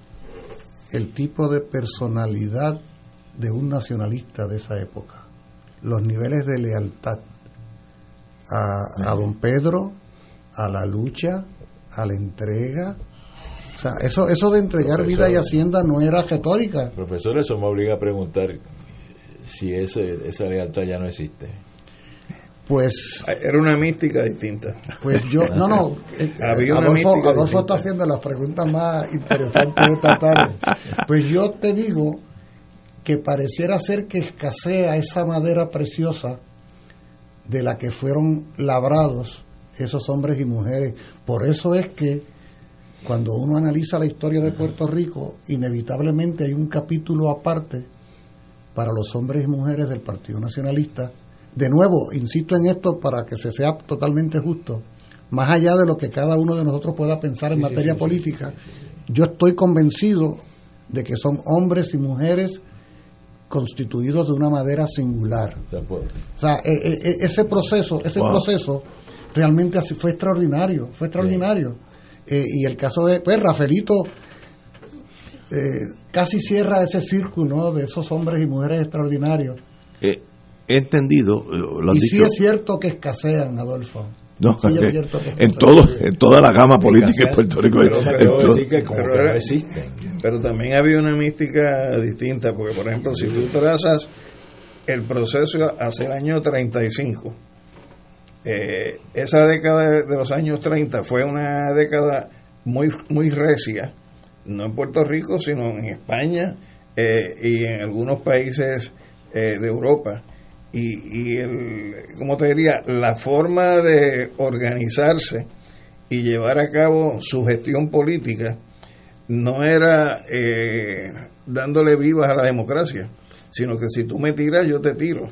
Y por ejemplo, este, hay declaraciones de don Pedro en el contexto de la huelga en la caña que se desarrolló en la segunda mitad de la década del 30, donde decía, si aquí eh, la policía se mete, le metemos mano a la policía. Y si aquí nos disparan, nosotros disparamos para atrás. Pero- y por ejemplo, cuando se da el, las expresiones de don Pedro en el año 35, en el entierro de los que murieron en la masacre de Río Piedra, se dan órdenes ahí mismo de que ningún nacionalista puede dejarse gestar. Y, que, y se plantea que los Pero- nacionalistas tienen que andar armados porque tienen que estar dispuestos a responder a la, a la policía. Pero ese, ese, no es, ese no es ese grupo que va a, Wa- a Washington. No, no, no, eso era a Eh, nivel ok, de ok, país. Sí, pero, pero, pero esta- estos antecedentes son importantes para poder comprender cómo va fortaleciéndose la dimensión de lo militar en ese partido político militar, porque desde temprana fecha, en los años 30, cuando don Pedro asume la presidencia del partido, aquí se va cuajando una contradicción irreconciliable entre el Partido Nacionalista encabezado por don Pedro y el gobierno encabezado por gobernadores estadounidenses. Y la década del 30 va a haber sucesivos eventos violentos contra el nacionalismo. Imagínate cuando... Y eso va, eso va haciendo que inevitablemente, casi como una reacción de sobrevivencia desde el nacionalismo, se haya defienda. una respuesta. Seguro. Fíjate Es que la masacre de Ponce tuvo su respuesta por los nacionalistas. Eh, y, y el nacionalista que fue a, a tratar de ajusticiar a quien ordenó eh, la masacre de Ponce, de apellido Giorgi, o sea, logró disparar, la bala le entró en el micrófono, pero murió un oficial de la Guardia Nacional. Este, y por ejemplo, cuando se da la sentencia de don Pedro por el juez Cooper, a los dos días o tres días, viniendo de San Juan, cruzando la, hacia, hacia el área de Miramar, donde estaba el puente, dos hermanos. Allí hubo un grupo nacionalista, un comando nacionalista que le cayó a tiro al juez. Y cuando, por ejemplo, se da la masacre de Río Piedras, eh, hay dos que vienen y cogen a Rix y, y- y lo ajustician también en una calle en San Juan. En la Tetón. Eh, Es decir, que eso era tú me tiras, yo te tiro, y fue una cultura que se fue desarrollando desde el punto de vista de que, de que aquí no vamos a dejar que, que sigan Aquí, pasando aquí se fue generando desde los años 30, eh, muy literalmente hablando, un conflicto armado entre el gobierno de Estados Unidos que ha decidido que no se puede permitir que este partido crezca y avance, como por ejemplo creció y avanzó en el contexto de las huelgas cañeras, por ejemplo, imagínate tú que los trabajadores de la caña, entre todos los eh, dirigentes imaginables a quien le piden que vaya a representarlos, es a don Pedro Albizu Campos, por ejemplo. Entonces, ¿qué pasa? El Estados Unidos va viendo con mucha preocupación cómo este movimiento, acuérdate que la década del 30 y el 40 es una década de profunda precariedad económica y social del pueblo de Puerto Rico, Mucha pobreza. que era concebida como terreno muy fértil para el crecimiento de un movimiento independentista y eso había que cortarlo, eso había que cortarlo, había que impedir que eso avanzara. Por lo tanto, había que cortar de raíz a este movimiento nacionalista, lo que habría de conducir a la larga a una situación prácticamente de guerra, pero muy desigual, tremendamente desigual, donde eh, era anticipable que al final de cuentas eh, eh, la represión y la violencia contra el nacionalismo habría de desaparecer, de prevalecer. De hecho, antes de la, de la, de la huelga cañera, se había dado la huelga de la gasolina, se había dado la huelga de los panaderos y la harina, se da la, la huelga del sector cañero, se funda una central de trabajadores por parte del Partido Nacionalista. Es la primera vez en la historia nuestra en que se empiezan a juntar las ideas del nacionalismo antiimperialista con el movimiento obrero. Y, para eso eh, había que evitar que se pudiera seguir dando eso porque la Federación Libre de Trabajadores ya era una estructura que estaba cayendo en el total descrédito. El nacionalismo está avanzando con los trabajadores y esa década del 30 es donde se decide que hay que cortar la cosa por el medio, viene la masacre de Ponce, viene después el exilio del liderato nacionalista, que tienen, o sea, los envían a cumplir prisión en los Estados Unidos y viene eh, un proceso de represión sistemática hacia el nacionalismo a la misma vez que empiezan a montar un nuevo proyecto de reformulación de la estructura de dominación de los Estados Unidos aquí en Puerto Rico a través del Partido Popular. ¿Qué, ¿qué año estamos hablando? Estamos hablando de la década del 30, todo eso está pasando. Sí, pero, sí, pero, pero después de la masacre de Ponce, el alto liderato del Partido Nacionalista es encarcelado y enviado a Estados Unidos. Y cuando don Pedro y ese liderato retornan finalmente a Puerto Rico, ya ha finalizado la Segunda Guerra Mundial, ya se ha aprobado la ley de industrialización por invitación, estamos en la antevíspera de la aprobación e imposición de la ley 600 y de la creación del ELA. O sea, don Pedro Albizu Campos y este Partido Nacionalista que ha tenido una batalla campal de, de una década, casi dos, se enfrenta con que se va a consumar el hecho de la perpetuación del colonialismo con la creación del Estado Libre Asociado. Y ahí es que aparece eh, la revolución de octubre del 50, Jayuya, Arecibo, Utuado, en el 50 el ataque a Casa Blear, primero de noviembre del 50, Oscar Collazo, Griselio Torresola, y pocos años más tarde el ataque al Congreso el primero de bueno, yo, Antonio Correger escribe que estando ellos presos, un funcionario del Departamento de Estado de los Estados Unidos, de origen puertorriqueño, de apellido Capón, fue a visitarlos a prisión y le propuso a don Pedro que si se renunciaba a la lucha armada y se convertía el Partido Nacionalista en una estructura política dentro de lo que es el marco eh, de la democracia representativa en Puerto Rico, se le iba a dar a Puerto Rico una, una autonomía tan y tan amplia que era parecido a lo que pudiera ser una independencia, pero que había que garantizar que Estados Unidos tuviera ese espacio en el contexto de la Segunda Guerra Mundial, donde los nacionalistas bajaran el diapasón aquí. Y don Pedro lo rechazó y eso mismo trataron de hacerlo con el segundo nivel de liderato del Partido Nacionalista que se quedó en Puerto Rico y también fue rechazado. Pero históricamente, y ustedes me corrigen, porque yo no soy historiador, tenemos cinco minutos. El, movimiento independentista, el, ideal independentista, se transforma y se crea el Partido Independentista Puertorriqueño. Y yo me he preguntado siempre, porque sigue saliendo, el domingo salió el ataque al Congreso en esa gloriosa sesión del Senado de Puerto Rico. Suave, en, suave. Un, en un intercambio entre el senador independentista Juan Dalmao y el presidente del Senado. ¿Cómo ha afectado históricamente que el movimiento viril pro independencia se transforma en un movimiento que se asimila a la propuesta que, que nos relata aquí se le hicieron al Visu Campo. Y se convierte el movimiento de la independencia en un partido que después se fracciona por las razones históricas que sean. Pero, ¿cómo ha afectado eso cuando vemos el resultado final en el proceso cada cuatro años eleccionario donde el Partido Independentista en los últimos años ha, ha fallado en quedar hasta inscrito. Y sin embargo, según digo algo que parecía ser negativo, abona a ese sentido de patriotismo que no quede inscrito, pero con una velocidad rampante, logra reinscribirse rápidamente porque muchos le damos el, Pero el hay- respaldo para que continúe vivo la idea del independentismo. Pero hay un, o sea, tú estás sugiriendo alguna relación de causa y efecto. Seguro. Entre- preguntando si hay.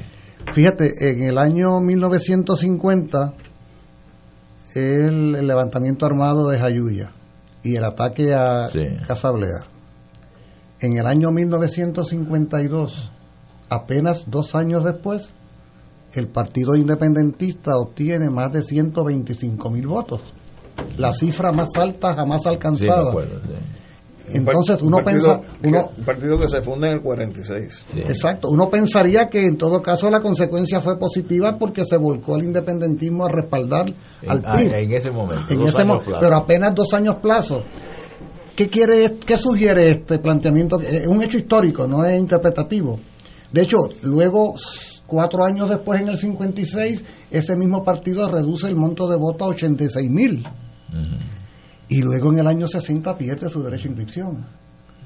Entonces la pregunta sería, ¿fue consecuencia de las divergencias que pudiera haber habido entre el nacionalismo y la lucha armada o hubo otros factores que incidieron en que el independentismo electoral fuera disminuyendo su presencia hasta el día de hoy? Y yo creo que efectivamente hay otras consideraciones. La estoy, allá- la estoy leyendo entre líneas. no, aquí hay, Ah, aquí, aquí hay otras consideraciones de tipo político ah, en el manejo del parlamentarismo electoral que fueron creando crisis internas. eh, bueno, fíjate que una de las consecuencias, aquí estamos haciendo una cronología histórica un poco forzada, pero bueno, los amigos y amigas de escucha nos perdonarán, porque fíjate que al año 59, justo antes de que el PIB finalmente haga crisis por- electoral, porque pierde la franquicia electoral, el primero de- del 11 de enero de 1959 se funda el movimiento pro independencia, encabezado por el querido y recordado amigo Juan Maribras, pero que muchos de quienes constituyeron en primera instancia el movimiento pro independencia provenían del Partido Independentista sí, incluyendo, incluyendo al propio compañero Maribra.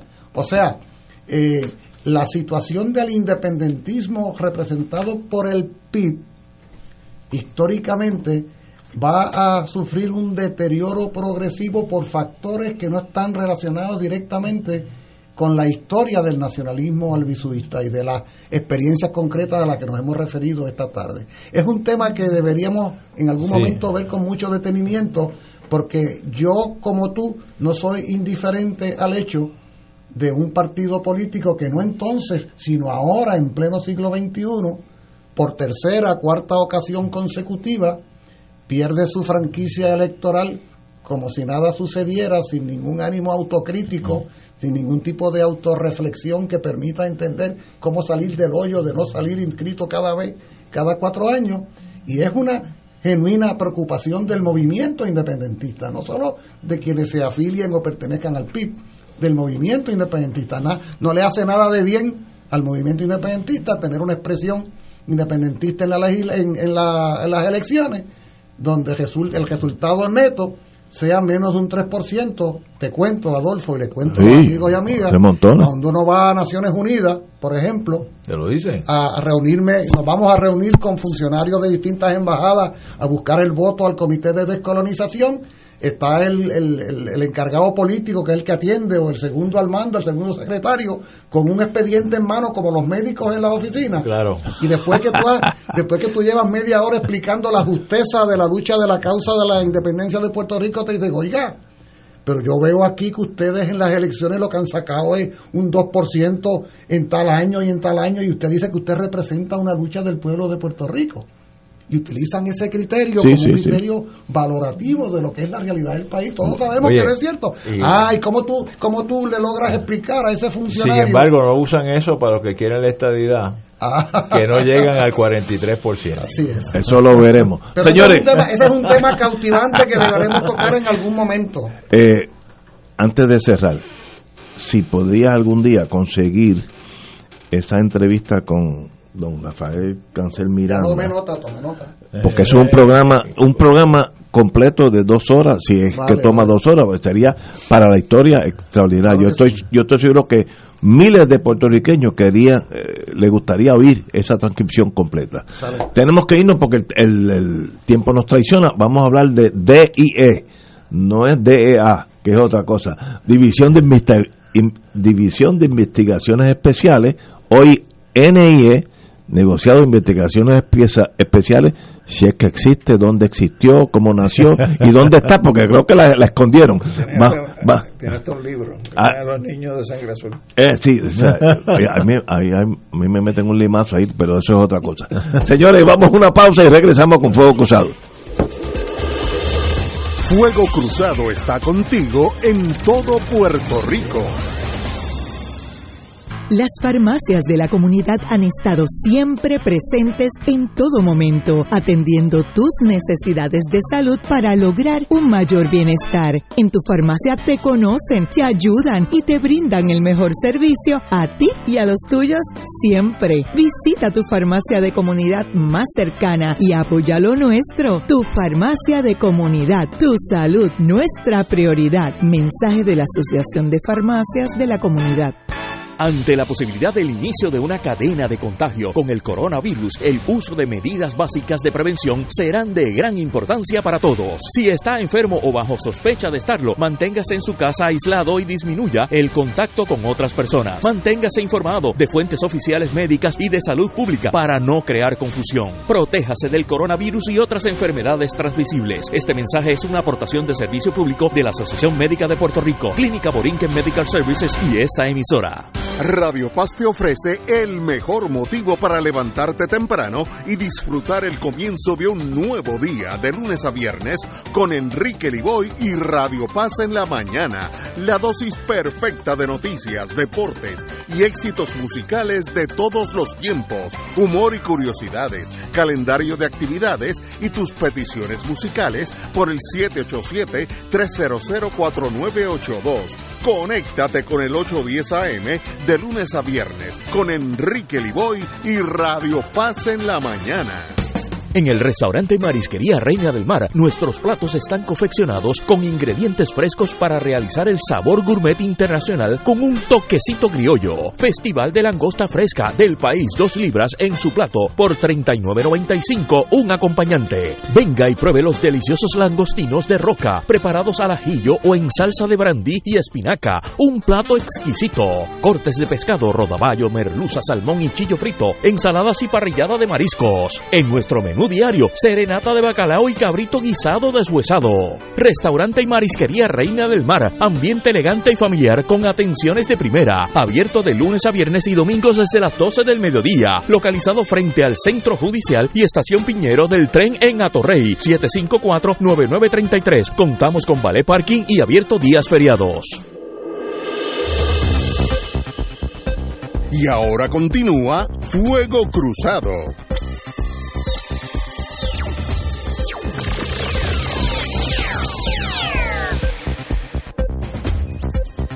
Amigos y amigas, antes de hablar del mundo policiaco, quiero decir que mañana, ya, ya la borré, mañana hay una presentación del libro de mi de estimado amigo, el doctor Manuel Martínez Maldonado, El Descubrimiento, eh, Casa Norberto, miércoles 4 de marzo, 7 a 8 de la noche, en Casa Norberto, ya todos lo conocen, saben dónde queda.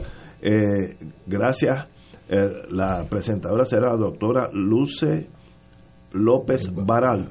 Así que mañana, cuando salgan de escuchar a Fuego Cruzado, cruzan, se van a Plaza Las Américas y Casa Norberto, allí lo veremos. Eh, hay un... No, pero esa información sobre la esequia de Rafael. Ah, ok. Eh, dila al aire. Bueno, la, la planificación de las exequias de Rafael Cancel Miranda el viernes 6 de marzo de 9 a 12 estará en el Colegio de Abogados de 1 a 6 en el Ateneo puertorriqueño. 6 a 12, Colegio de Abogados. No, de 9 a 12 colegio, De 9 a 1 a 6 en el Ateneo. 1 a 6. A las 6 sería la misa en la Catedral del Viejo San Juan. El sábado sería la salida hacia Mayagüez a las 8 de la mañana, donde se van a estar también haciendo actividades en el pueblo de Mayagüez. Y el domingo 7 de marzo, a partir de las 10, se saldría caminando a la Catedral de Mayagüez y desde una vez termine la misa, que la estaría dando Monseñor Correa de Río, entonces se pasaría al cementerio.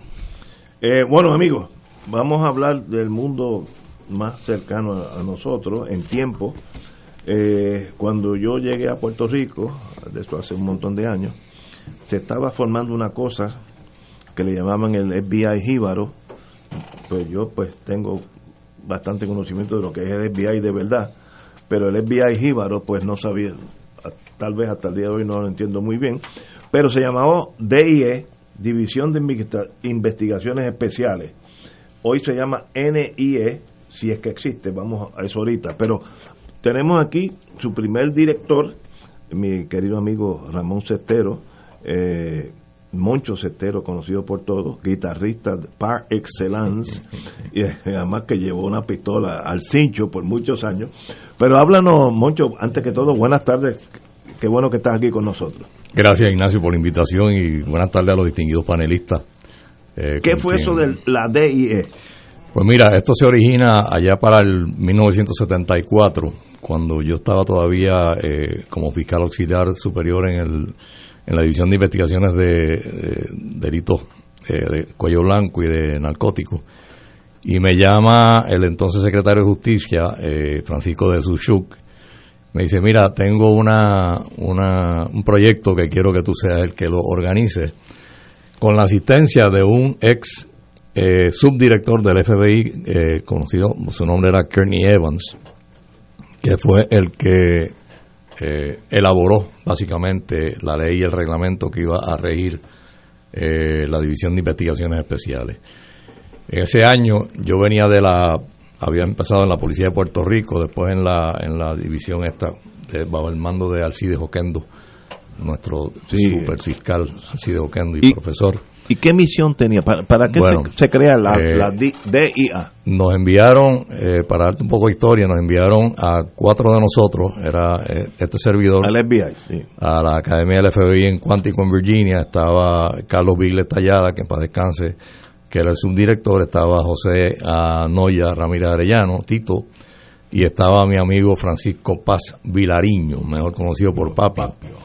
Eh, extraordinario pianista. eso es así. Extraordinario Eh, pianista. después de esa, esa incursión allá en, el negoci- en, en la Academia del FBI, eh, que duró unas seis semanas más o menos, comienza entonces el reclutamiento del personal que tenía como requisito para empezar mínimo de bachillerato y, si posible, alguna experiencia en los campos de investigaciones forenses o investigaciones de naturaleza policíaca penal.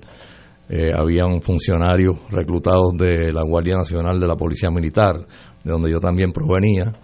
Eh, habían funcionarios reclutados del Departamento de Hacienda en casos de investigaciones de fraudes contributivos, etcétera. El propósito primordial de la División de Investigaciones Especiales era la investigación y procesamiento de delitos cometidos por funcionarios públicos o en contra de funcionarios públicos o en contra de la propiedad pública.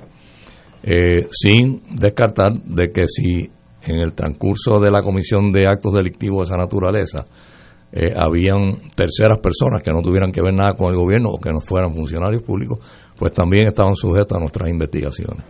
Este grupo empezó con, por eso también le pusieron el mote de The Dirty Dozen, que a mí no me gustaba, eh, con 12 agentes, incluyéndome a mí. Y ahí comenzó entonces en función la DIE eh, ya para principios de 1975.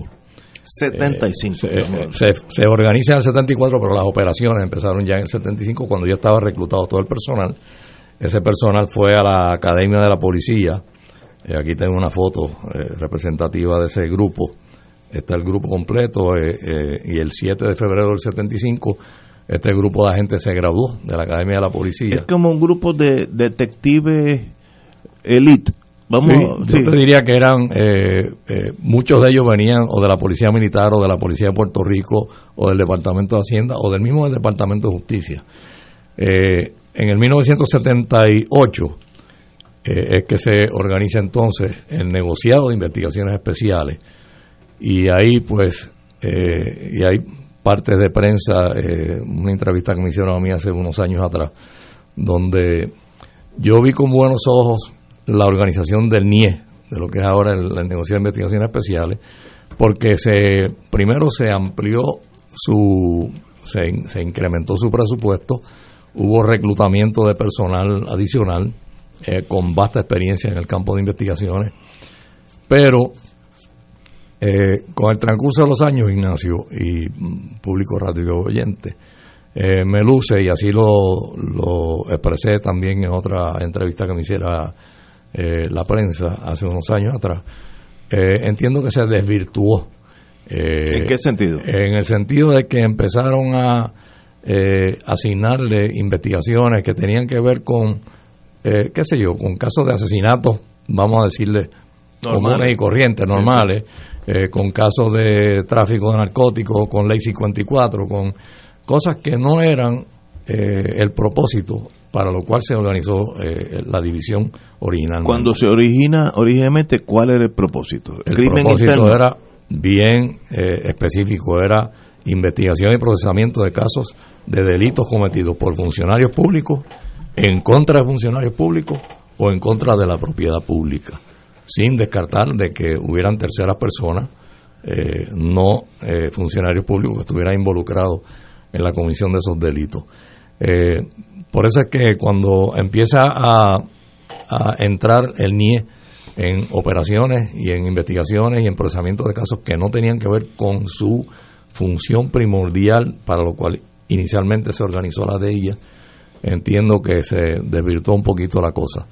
Eh, con el paso de los años, eh, y esto es algo que tengo que traerlo a colación, en el Departamento de Justicia existe hace muchos años la Oficina de Integridad Pública, que se organiza esa oficina eh, bajo el mando de un fiscal nombrado para eso, para investigar también eh, casos eh, relacionados a la Comisión de Delitos por Funcionarios Públicos. Posteriormente, en el año 1988, se organiza la oficina del panel del fiscal especial independiente. Y mi impresión y mi opinión muy personal es que en lugar de centralizar todas las investigaciones que tuvieran que ver con la comisión de delitos por funcionarios públicos o terceras personas, aunque no fueran funcionarios públicos, pero que estuvieran involucradas en la comisión de esos delitos, deben estar centralizadas en un solo cuerpo, bajo el mando de un fiscal con experiencia en esa materia y bajo la bajo la administración y operación de personal cualificado eh, en investigaciones de esta, de esta naturaleza. Eh, este, esto me trae a colación o a, la mente comentar que esta situación que ha ocurrido ahora recientemente, este feudo entre el Departamento de Justicia y el FEI, eh, un, un, Departamento de Justicia que tiene la facultad constitucional para iniciar motu propio investigaciones Y, y proseguir con las investigaciones y la erradicación o la formulación de cargos y llevar ante los tribunales eh, los, los delincuentes que, que cayeran bajo esa, esas investigaciones. Eh, no veo ninguna razón para tener que referirlo al FEI para que entonces el FEI eh, pase 90 días en lo que hacen su investigación, fiscales abogados a quienes yo conozco y respeto, eh, he intervenido en varios casos donde el FEI ha sido la, agencia investigadora y procesadora del caso, abogados con, buena experiencia, abogados este, excelentes, pero se diluye el esfuerzo del gobierno de Puerto Rico en, repartir eh, obligaciones de esta naturaleza en tantas agencias distintas. Yo, mi, mi idea es que el NIE debe caer bajo el Departamento de Justicia, a quien yo le respondía, yo le respondía directo al secretario de Justicia, y el FEI, pues mira, si quieren contratar abogados para hacer investigaciones de esta naturaleza, pero bajo el Departamento de Justicia, no en una oficina de fiscales especiales independientes dirigido por un panel de, de jueces eh, que, entre comillas, determinen causa probable para, para someter casos. Aquí, eh, hace unos años atrás, eh, se presentó un proyecto de ley, se aprobó en el Senado, mediante el cual se transfería el negociado de investigaciones especiales a la Policía de Puerto Rico. Los funcionarios del NIE, amigos del NIE, me llamaron y me dijeron, licenciado, eh, necesitamos su asistencia en esto porque va a ir el proyecto ahora a la Cámara, ya aprobado por el Senado. Eh, y queremos que usted eh, nos asista en esto porque estamos en contra de eso. Pues efectivamente yo le dirigí una, una carta a quien presidía la comisión en ese momento, que era José, mm, senador Báez, José Báez, hijo de Eudaldo Báez Galín, y me permitieron deponer en esa vista. Y entre las cosas que más atención me llamaron, primero me habían dicho que había un, proyecto donde se iba a ahorrar de 2 a 3 millones de dólares de, al transferir el negociado a la, policía, de Puerto Rico. Yo pregunté dónde estaban las estadísticas, dónde estaba el estudio actuarial, que pues todavía no se había hecho, claro. Eso iba a hacerse después. Desde la exposición de motivos lo decía, pero no sí, no, no. Entonces, la, en vez de preguntarme a mí después de yo de poner, yo le preguntaba al panel eh, si el, el NIE iba a transferirse a la Policía de Puerto Rico como una unidad investigativa. Ah, eso era a discreción del superintendente. ¿Y dónde iban a parar? yo, yo tuve que repetir kindergarten dos veces porque ah. era lento. Vamos a ver si, si, si sigo lento el NIE tenía su función original, era el crimen dentro del gobierno, etcétera, etcétera. Okay. Y cómo el NIE, bajo la policía, va a investigar corrupción en la policía. A eso es que voy. a eso, es que voy. Por eso repetí el primer año dos veces. A eso es que voy. Precisamente eso fue uno de los planteamientos que yo hice en la, en la deposición. Explíqueme, primero, ¿dónde van a ir estos agentes del NIE que llevan años como agentes investigadores. Primero tenían que ir a la academia de la policía, donde podían dar clases. ¿Dónde podían dar clases? Número uno. Número dos, eh, ¿dónde iban a ser asignados si es que no iban como una unidad investigativa? Ah, pues donde dijera el superintendente. O sea, que un agente que llevaba 15 años investigando casos de esta naturaleza podía ser el retén en el cuartel de Moca, sin menospreciar el pueblo de Moca, o en Vieques. Pero entonces, eh, lo otro, es la desaparición del NIE. Eh, perdón. Vamos a hablar claro. Voy más lejos le pregunté yo al senador eh, José Báez, y los expedientes que están ahora mismo activos de investigaciones que está llevando a cabo el NIE en relación a policías que están bajo investigación, ¿dónde van a estar esos expedientes? Y me dice, en la oficina de integridad pública del Departamento de Justicia. Ah, muy bien, ok y quién va a estar a cargo de la custodia de esos expedientes. Unos policías que se van a trasladar de la policía al Departamento de Justicia para que los custodien. O sea, vamos a poner, y así lo dije en la deposición, al cabro a ver a las lechugas. Ok, pero ¿dónde está hoy? ¿Dónde? El NIE ahora mismo está bajo la sombrilla, que en mi opinión es un, soberano disparate, del Departamento de Seguridad Pública. Ahí está la policía, ahí está la policía, ahí está bombero, ahí está eh, el manejo de emergencia, ahí está eh, ciencia forense y está el NIE. A mí me resulta sencillamente ilógico, el absurdo. NIE responde al secretario de Justicia? El NIE le responde ahora al jefe del Departamento de Seguridad Pública. Que es Janet, el jefe... Que no, no, Que es Pedro Janet, que era tremendo agente de la federal de la DEA, una experiencia pero de muchos años. Y yo no tengo duda de que Pedro Janet pueda dirigir el NIE como quien mejor pueda hacerlo, o la policía como quien mejor, pero, dirigir cinco agencias de ese de esa magnitud esa, pero es que tienen intereses encontrados. Por ejemplo si hay corrupción se rumora yo no sé nada de esto que hay policías que pueden estar envueltos en aspectos del tipo. eso yo jamás no existe nunca ha existido. Cómo el NIE va a investigarlo si son parte de esa policía y tienen acceso a los policías entrando allí llevándose expedientes. Pues, pues precisamente, desapareció el NIE. Precisamente esa fue una de las objeciones en mis planteamientos a la, a la Cámara de Representantes, que de paso no se aprobó el proyecto en la Cámara de Representantes. El, el proyecto no se hizo, pero administrativamente, por obra y gracia del Espíritu Santo, lo hicieron. Lo hicieron al crear la sombrilla del Departamento de Seguridad Pública ¿Por qué? Porque el, en el idioma tuyo, Ignacio, el tipo of the umbrella, que es el jefe del Departamento de Seguridad Pública, tiene el comandante de todas estas fuerzas, de policía, de NIE, en, el, en el momento en que se estaba presentando el proyecto ante la Cámara, mi mejor recuerdo es que habían cerca de 60 casos abiertos bajo investigación de policías sujetos de investigación, de los cuales se rumoraba, yo esto no lo pude verificar, pero se rumoraba, que habían seis u ocho de esos casos que eran policías gatilleros de narcotraficantes.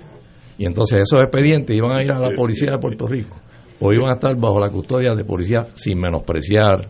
Y ojo, eh, fui asesor legal de línea de la policía de Puerto Rico bajo el mando de nuestro querido compañero Héctor M. Delis, que es el que diría su oficina, que en paz descanse, que fue también mi comandante en la Guardia Nacional en el 124 Policía Militar. Eh, y cada vez que me encuentro con un policía de frente, lo primero que le digo es honren el uniforme, porque el pueblo de Puerto Rico, la seguridad del pueblo de Puerto Rico descansa eh, en, esa, en esa capacidad que usted tiene de poner en riesgo su propia vida para proteger nuestro pueblo. Te pregunto, yo no tengo, yo conozco a Janet desde que estaba en la DEA de primera clase, no tengo problema que él, es más, no tengo problema que él maneje la DEA a Estados Unidos tampoco. Ahora, si es esta sombrilla y el NIE cae bajo él y el NIE tiene bajo la jurisdicción investigar sus propios policías, como estos casos de corrupción, gatillero, etcétera. No es yo, tengo yo tengo yo tengo totalmente fe en Janel. El problema es que esa oficina dentro de esa sombrilla va a tener acceso a policías que no son Janel, son chuitos, que puede instalar allí, averiguar qué está pasando, llevarse expedientes, porque es que él no está allí 24 horas. Ve más lejos, ve más lejos. El conflicto que se le puede presentar al propio Pedro Janer cuando ante sí traigan un expediente, el NIE, de una investigación de un alto eh, oficial de la policía y en el otro en, el, en la otra silla esté el superintendente de la policía tratando de defender a ese policía que estaba en investigación del NIE. ¿A quién entonces Pedro Janel le va a responder? ¿Al jefe de la policía, al, superintendente de la policía o al jefe del NIE? ¿Y por qué el superintendente tendría que estar defendiendo al policía? Eso pasa, amigo. No, no, y eso es, eso es instintivo. Eso, es instintivo. Sí, yo pienso que sí, pienso que sí. Hay que cubrir. que escucho y no entiendo. Bienvenido. Yo llevo 50 años en la profesión de la abogacía, de los cuales le dediqué varios años a la policía, a la fiscalía y a la DEIE, y todavía hay veces que no entiendo tampoco. Pero no solo no entiendo, sino que me preocupo. Claro. Es de alta preocupación. Porque estamos hablando de la única institución del Estado a la que el pueblo de Puerto Rico pone en sus manos armamento, dinero, facilidades presuntamente para que proteja nuestras vidas y, propiedad. Y, yo le escucho con detenimiento y pareciera que usted está hablando de un organigrama de los malos y no de los buenos. Bueno, existe algo de eso, pero yo diría que la mayoría. Esto lo digo, lo digo con toda honestidad porque ciertamente es, escalofriante escucharle. Eh, sí, lo es. Eh, y, y yo entiendo que lo que hay el esfuerzo a donde hay que dirigirlo es a velar por la integridad del Departamento de Justicia, de la Policía de Puerto Rico, del Cuerpo de Bomberos, pero no puede ser bajo una sombrilla que ocasione los potenciales conflictos que pueda haber cuando cuando haya encontronazo entre el NIE y la Policía de Puerto Rico bajo el mismo director. Pero así está ahora. ahora, ahora. ese conflicto existe Claro que sí. Y entonces, peor aún, no me diga a mí, ningún secretario ni secretaria de justicia, que el Departamento de Justicia no tiene la autoridad constitucional para iniciar una investigación sobre algún eh, alguna querella que le lleven o alguna información que le llegue al Departamento de Justicia de la Comisión de Delitos por parte de funcionarios públicos. El, país está confundido. Pero usted, debe, usted debe haber llegado a alguna conclusión sobre por qué esta situación se da de la manera que usted explica. Exacto, ¿por qué para mí, en mi libro, politiquería. Politiquería, esa es la clave. Este va, pero el país está confundido. Ha tirado un martillazo. No, no, ah, yo, no, yo, bueno, pero esa es la pregunta. Como dice Ángel Rosa, las cosas como son. ¿Por qué, por qué, vamos a empezar por esta entidad que lleva años ya, el fiscal especial independiente, ¿por qué existe eso?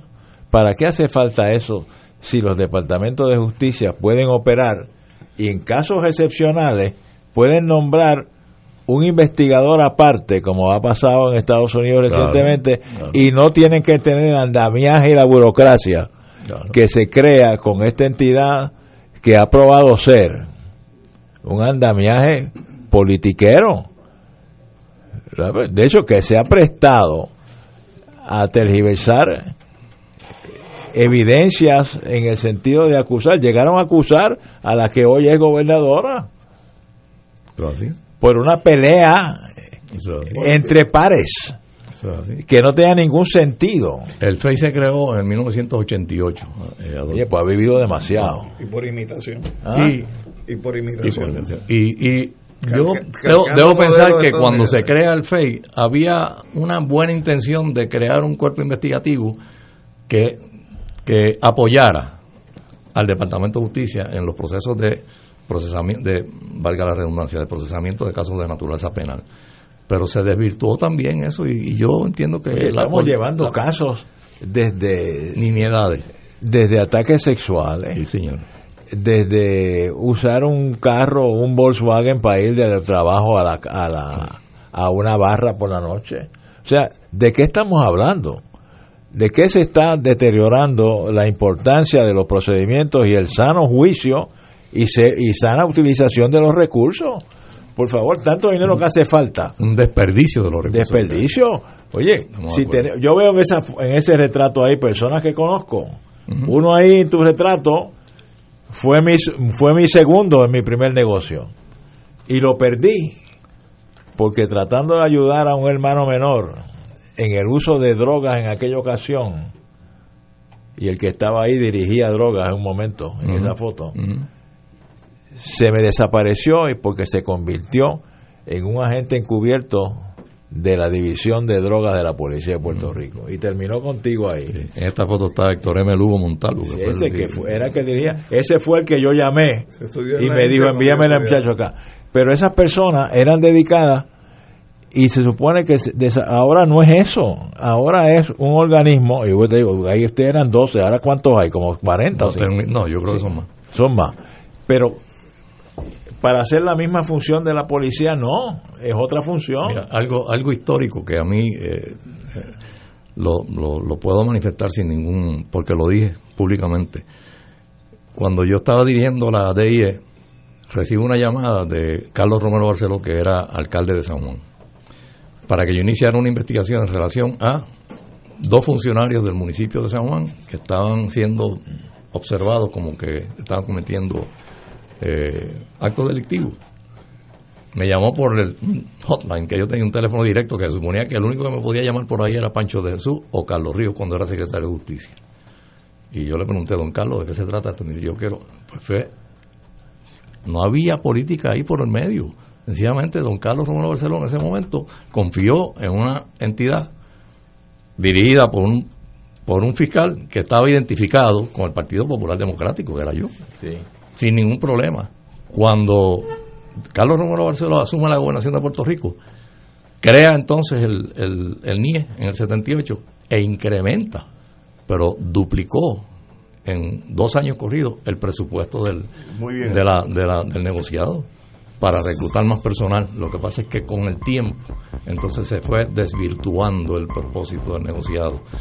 Y yo creo que en este momento lo que hay es que rehacerlo todo y llevarlo todo al Departamento Bueno, de el, pa- Justicia. el país está en la reestructuración y la Junta de Control Fiscal se está encargando de empujar. Quizás esto es una de las áreas que hay una oportunidad de aprovechar los recursos y, de- y dirigir los esfuerzos para donde tienen que ir.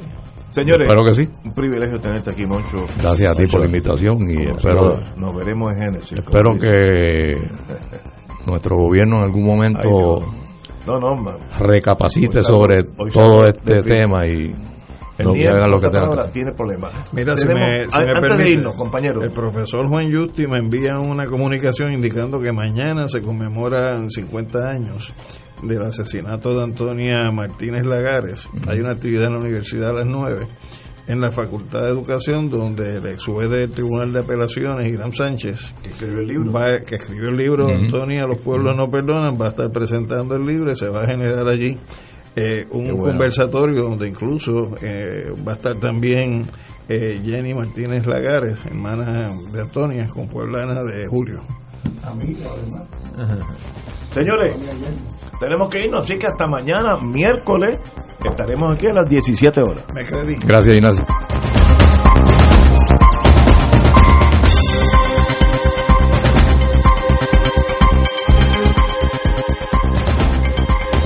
Esta emisora y sus anunciantes no se solidarizan necesariamente con las expresiones vertidas en el programa que acaban de escuchar. Radio 810.